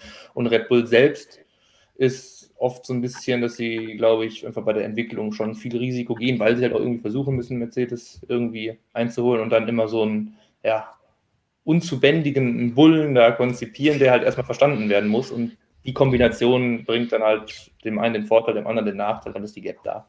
So würde ich es einfach kurz zusammenfassen. So, zwischendrin eine Frage von Brinky an Christian. Was ist realistischer? Ferrari gewinnt bis Ende 2021 oder Schalke steigt ab? Für alle Audio-Zuhörer, Audio-Only-Zuhörer, er hat äh, in internationaler Zeichensprache geantwortet. Einen Petrucci hat er gemacht. genau. Kessemark. Kessemark fragt, gibt es was Neues zum Thema Daddy Stroll Racing sehr im. Sinne von Klarstellung des Reglements, ob es jetzt legal wäre, wenn Alpha Tauri in dem Ausmaß von Red Bull kopieren würde, wie Marco es angekündigt hat. Oh, ein endloses Thema. Die Berufung ist da schon angekündigt worden. Mhm. Christian, willst du das kurz fassen? Nö, kurz eigentlich nicht. Okay, zwei Stunden sind rum. Nochmal zwei Stunden Christian Monolog zu Ich habe da mal was vorbereitet. Oh Gott. Jetzt, jetzt kommt Kaffee. der International Sporting Code zum Einsatz für alle, die nicht Nein, wissen, was dieses Stefan. blaue Ding ist. Wer wäre das hier? Der International Sporting Code. Das hier ist Regimentunterlagen. Nein. Äh, ja, es gibt, also die, die Sache, die man da verhandelt hat, war eine so spezielle Sache, dass, ich habe das in einem anderen Video schon mal gesagt, der Formel 1 das nichts bringt, diese eine Entscheidung. Und deswegen sollen die jetzt mal alle die Klappe halten, sollen sich darauf besinnen, was sie wirklich machen, Rennen fahren, sollen die, sollen, sollen die Sache beiseite schieben und sich aufs Wesentliche konzentrieren. Diese Bremsbelüftungssache ist so was Spezielles, weil da geht's wirklich nur darum, dass die Teile über eine Saison ihren Status geändert haben, nämlich von Listed Parts oder von nicht Listed Parts zu Listed Parts. Das ist ein so spezieller Fall, mit dem werden wir uns nicht mehr beschäftigen. Auch das muss klargestellt werden, sollte es irgendwann mal wieder passieren, ja, okay, aber fertig. Die große Frage ist ja ähm, das Kopieren an sich, was da gemacht werden soll in Formel 1. Und da hat die FIA schon angekündigt, ähm, Peter Bayer, der Generalsekretär der FIA, hat vergangene Woche einen Brief an alle Formel 1-Teamchefs geschrieben. Unter anderem war da die Ankündigung dieser technischen Direktive für die Motormodi drin, aber es war auch eine Ankündigung drin, dass man sich dieses, diese Kopierthematik nochmal genauer angeschaut hat. Nicolas Tombatzes, der Formel 1 Technikchef der FIA, hat ja auch gesagt, ähm, dieser Fall hat die große Thematik wieder auf den Tisch gebracht, deswegen war es auch ganz gut. Und was hat man jetzt, was macht man jetzt? Man hat tatsächlich schon reagiert. Für nächstes Jahr wird man das Reglement ändern. Man wird Reverse Engineering ähm, verbieten in dem Ausmaß, in dem Racing Point das gemacht hat. Heißt, ich darf nicht mehr das komplette Auto kopieren. Ich darf nur noch einzelne Teile kopieren und so weiter, wie es früher auch erlaubt war. Aber man will dem jetzt einen Riegel vorschieben. Ähm, wie genau das aussehen wird, wissen wir noch nicht, wie das formuliert wird im äh, Reglement. Aber ja, ähm, man hat gesehen, es gibt da Bedarf, was zu klären und da schreitet man jetzt ein. Ist eine philosophische Frage. Äh, kommen wir wieder dahin, was ist die Formel 1 überhaupt? Wie wird sowas gemacht und so weiter? Da dürft ihr euch auf das Printmagazin vorhin auch mit einem schönen, spannenden Interview mit unserem Technikexperten Jörg Zander, der erklärt, wie man als Formel 1-Team spioniert. Ganz genau, sehr, sehr interessant. Könnt ihr euch unbedingt mal anschauen und durchlesen, damit ihr mal erfahrt, was da im Hintergrund alles läuft. Denn es klingt alles so, die haben das kopiert oder die spionieren die anderen aus. Aber dass man mal sieht, wie das Ganze da abläuft und was da tatsächlich alles im Hintergrund läuft und wie viele Leute beschäftigt sind, unbedingt mal durchlesen. Das ist eine interessante Geschichte. Jonas, zum Abschluss noch einen, ein Thema, das Joker Lab angesprochen hat. Redet ihr noch über den neuen Rennkalender? Auch da gab es, ich glaube, gestern noch einmal Neuigkeiten zu vermelden. Äh, ja, da zeichnet sich jetzt ab, dass wir 17 Rennen haben werden ähm, und ein Comeback der Türkei erleben. Irgendwann im November. Ja, und dann kommt das schon eigentlich schon längst klare und nur noch, auch das muss alles noch offiziell bestätigt werden. Äh, Finale dann mit einem Doppel in Bahrain und dann gefolgt von Abu Dhabi als Finale, was ja vertraglich so zugesichert ist, dem Wüstenstaat. Ja, und in Bahrain haben wir auch eben gut schon erwähnt, dann zwei unterschiedliche Layouts vermutlich. Äh, einmal so ovalartig, ja, nicht diese furchtbare 2010-Geschichte wieder. Ein Glück. Genau. Aber Türkei, Istanbul ist eigentlich die große, große Nachricht, dass dann mit, ja, an Sicherheit grenzender Wahrscheinlichkeit, sage ich mal, dann bald wahrscheinlich bekannt gegeben wird und zurückkommen wird. Ja, also Kurve 8 können wir uns alle drauf freuen. Definitiv. Und wenn wir schon beim Thema sind, ich glaube, du hast auch den Artikel zur schwarzen Lackierung bzw. den schwarzen Anzügen gemacht. Ja, wieso sind wir jetzt bei der Türkei bei dem Thema? Weil Reini von Duke, ah. weil wir gerade spendabel sind, nur noch eine Frage einschieben. Ah, Gab es schon das Thema schwarze Lackierung und dadurch höhere mhm. Temperaturen? Mhm. Über die Lackierung haben wir schon mal gesprochen. Da hatte mhm. Tote Wolf zumindest gemeint, nein, das hat keinen großen Unterschied oder keinen Einfluss. Ja. Jetzt hat Walter Bottas ein bisschen geklagt im Funk, dass der schwarze Anzug alles so heiß macht im Cockpit. Was hast du dazu geschrieben? Ja, Valtteri war halt einfach, glaube ich, vor allem ein bisschen frustriert, weil wieder ja. ein, einiges in die Binsen gegangen ist da. Und dann hat er in Runde 27 diesen geilen Funkspruch da abgesetzt, dass der schwarze Rennanzug so furchtbar ist und so heiß. Und naja, hat er danach auch nochmal bekräftigt. Aber er hat auch schon selbst gesagt, äh, ja, bla bla hier, schwarz-weiß, äh, schwarz heizt sich mehr auf und äh, alles. Aber er hat auch schon selbst gesagt, äh, es gibt auch neues Material in diesem Jahr bei Mercedes. Das hat dann auch Toto Wolf gesagt. Also es kann auch einfach daran liegen, dass jetzt der Stoff einfach ein bisschen dicker geworden ist und das Problem halt eher daher kam. Also äh, da mal aufpassen. Man kann so ein bisschen so, weiß ich nicht, hat es sehr, sehr interessant halt formuliert, so irgendwie, wir mussten ja diese, irgendwie so was, wir mussten ja diese schwarzen Rennanzüge unbedingt haben, so nach dem Motto, habe ich mir schon so die Klammer auf, nur wegen Lewis oder sowas gedacht, weil der ist jetzt eh schon wieder, weil er vorher halt auch erzählt hat, ja, WM entgleitet mir schon wieder jetzt, er war super frustriert natürlich am Sonntag, Valtteri, und das hörte sich so ein bisschen so an wie so ein kleiner, ja, ja Stichelei gegen Hamilton, ja. Kommt dann doch mal bei Bottas irgendwie. Reini sagt danke dafür. Wir bedanken uns für die Fragen, die ihr uns alle geschickt habt, dafür, dass ihr alle mit dabei wart, dass wieder so viele von euch zugeschaut haben und immer mit dabei sind, dass ihr auf Like klickt bei diesem Video, um den anderen und dem berühmt-berüchtigten Google-Algorithmus zu zeigen, hey, das ist wichtig, das hilft wirklich aus. Das ist nicht nur ein Standardgerede, das jeder hier auf YouTube macht, sondern das ist tatsächlich eine gute Geschichte. Danke, dass ihr unser Heft abonniert. Danke, dass ihr uns unterstützt. Alle Links findet ihr in der Beschreibung dazu. Dran denken, Markus sitzt hier nicht ohne Grund. Wir haben auch einen neuen Motorradkanal. Schon über 1000 von euch haben den abonniert, aber wir wollen natürlich noch mehr haben. Also auch da schnell rübergehen und das Ganze abonnieren und die Videos von Markus und Michael anschauen. Immer sehr, sehr interessant. Da gibt es dann noch mehr MotoGP. Heute waren nicht ganz so viele MotoGP-Fragen dabei, aber Markus konnte ja auch über technische Direktiven reden, also war das kein Problem. Das ist ja meine und geheime Leidenschaft eigentlich.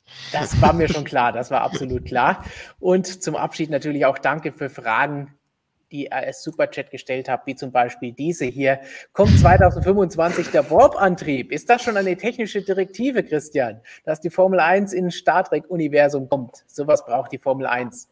Ja, bin ich mir nicht so sicher. Ich weiß, dass ähm, Space Drive gibt es, denn Space Drive ist in der, im GT Masters und im GT dabei. Da könnt ihr bei uns auch ein schönes Video dazu sehen. Vielleicht haben wir sogar hier. Genau, hier haben wir noch ein paar Sekunden als Einspieler. Robert mal wieder. Axel, danke für die Erklärung. Jetzt kannst du Tür zu machen und ich drehe noch schnell eine Runde in Hockenheim, oder? Probier mal, gerne.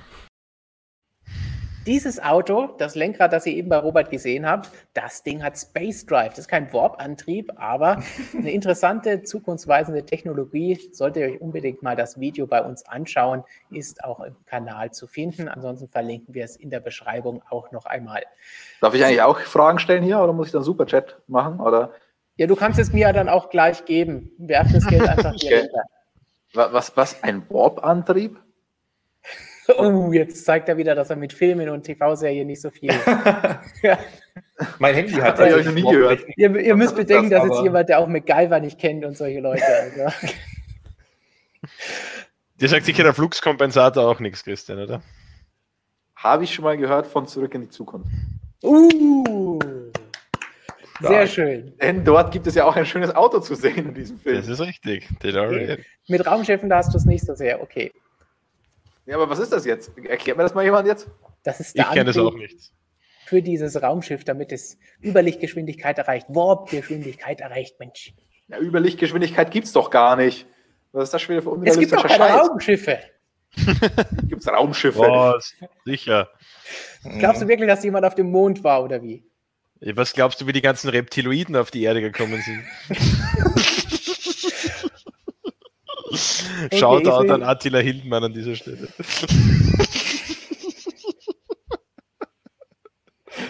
Und ab Hier. jetzt hasst uns der YouTube-Algorithmus. Danke, Markus. Bohrvertrieb, V16 hoch eine Million, sagt Pat. Weißt du immer noch nichts, Mensch. Ei, ei, ei.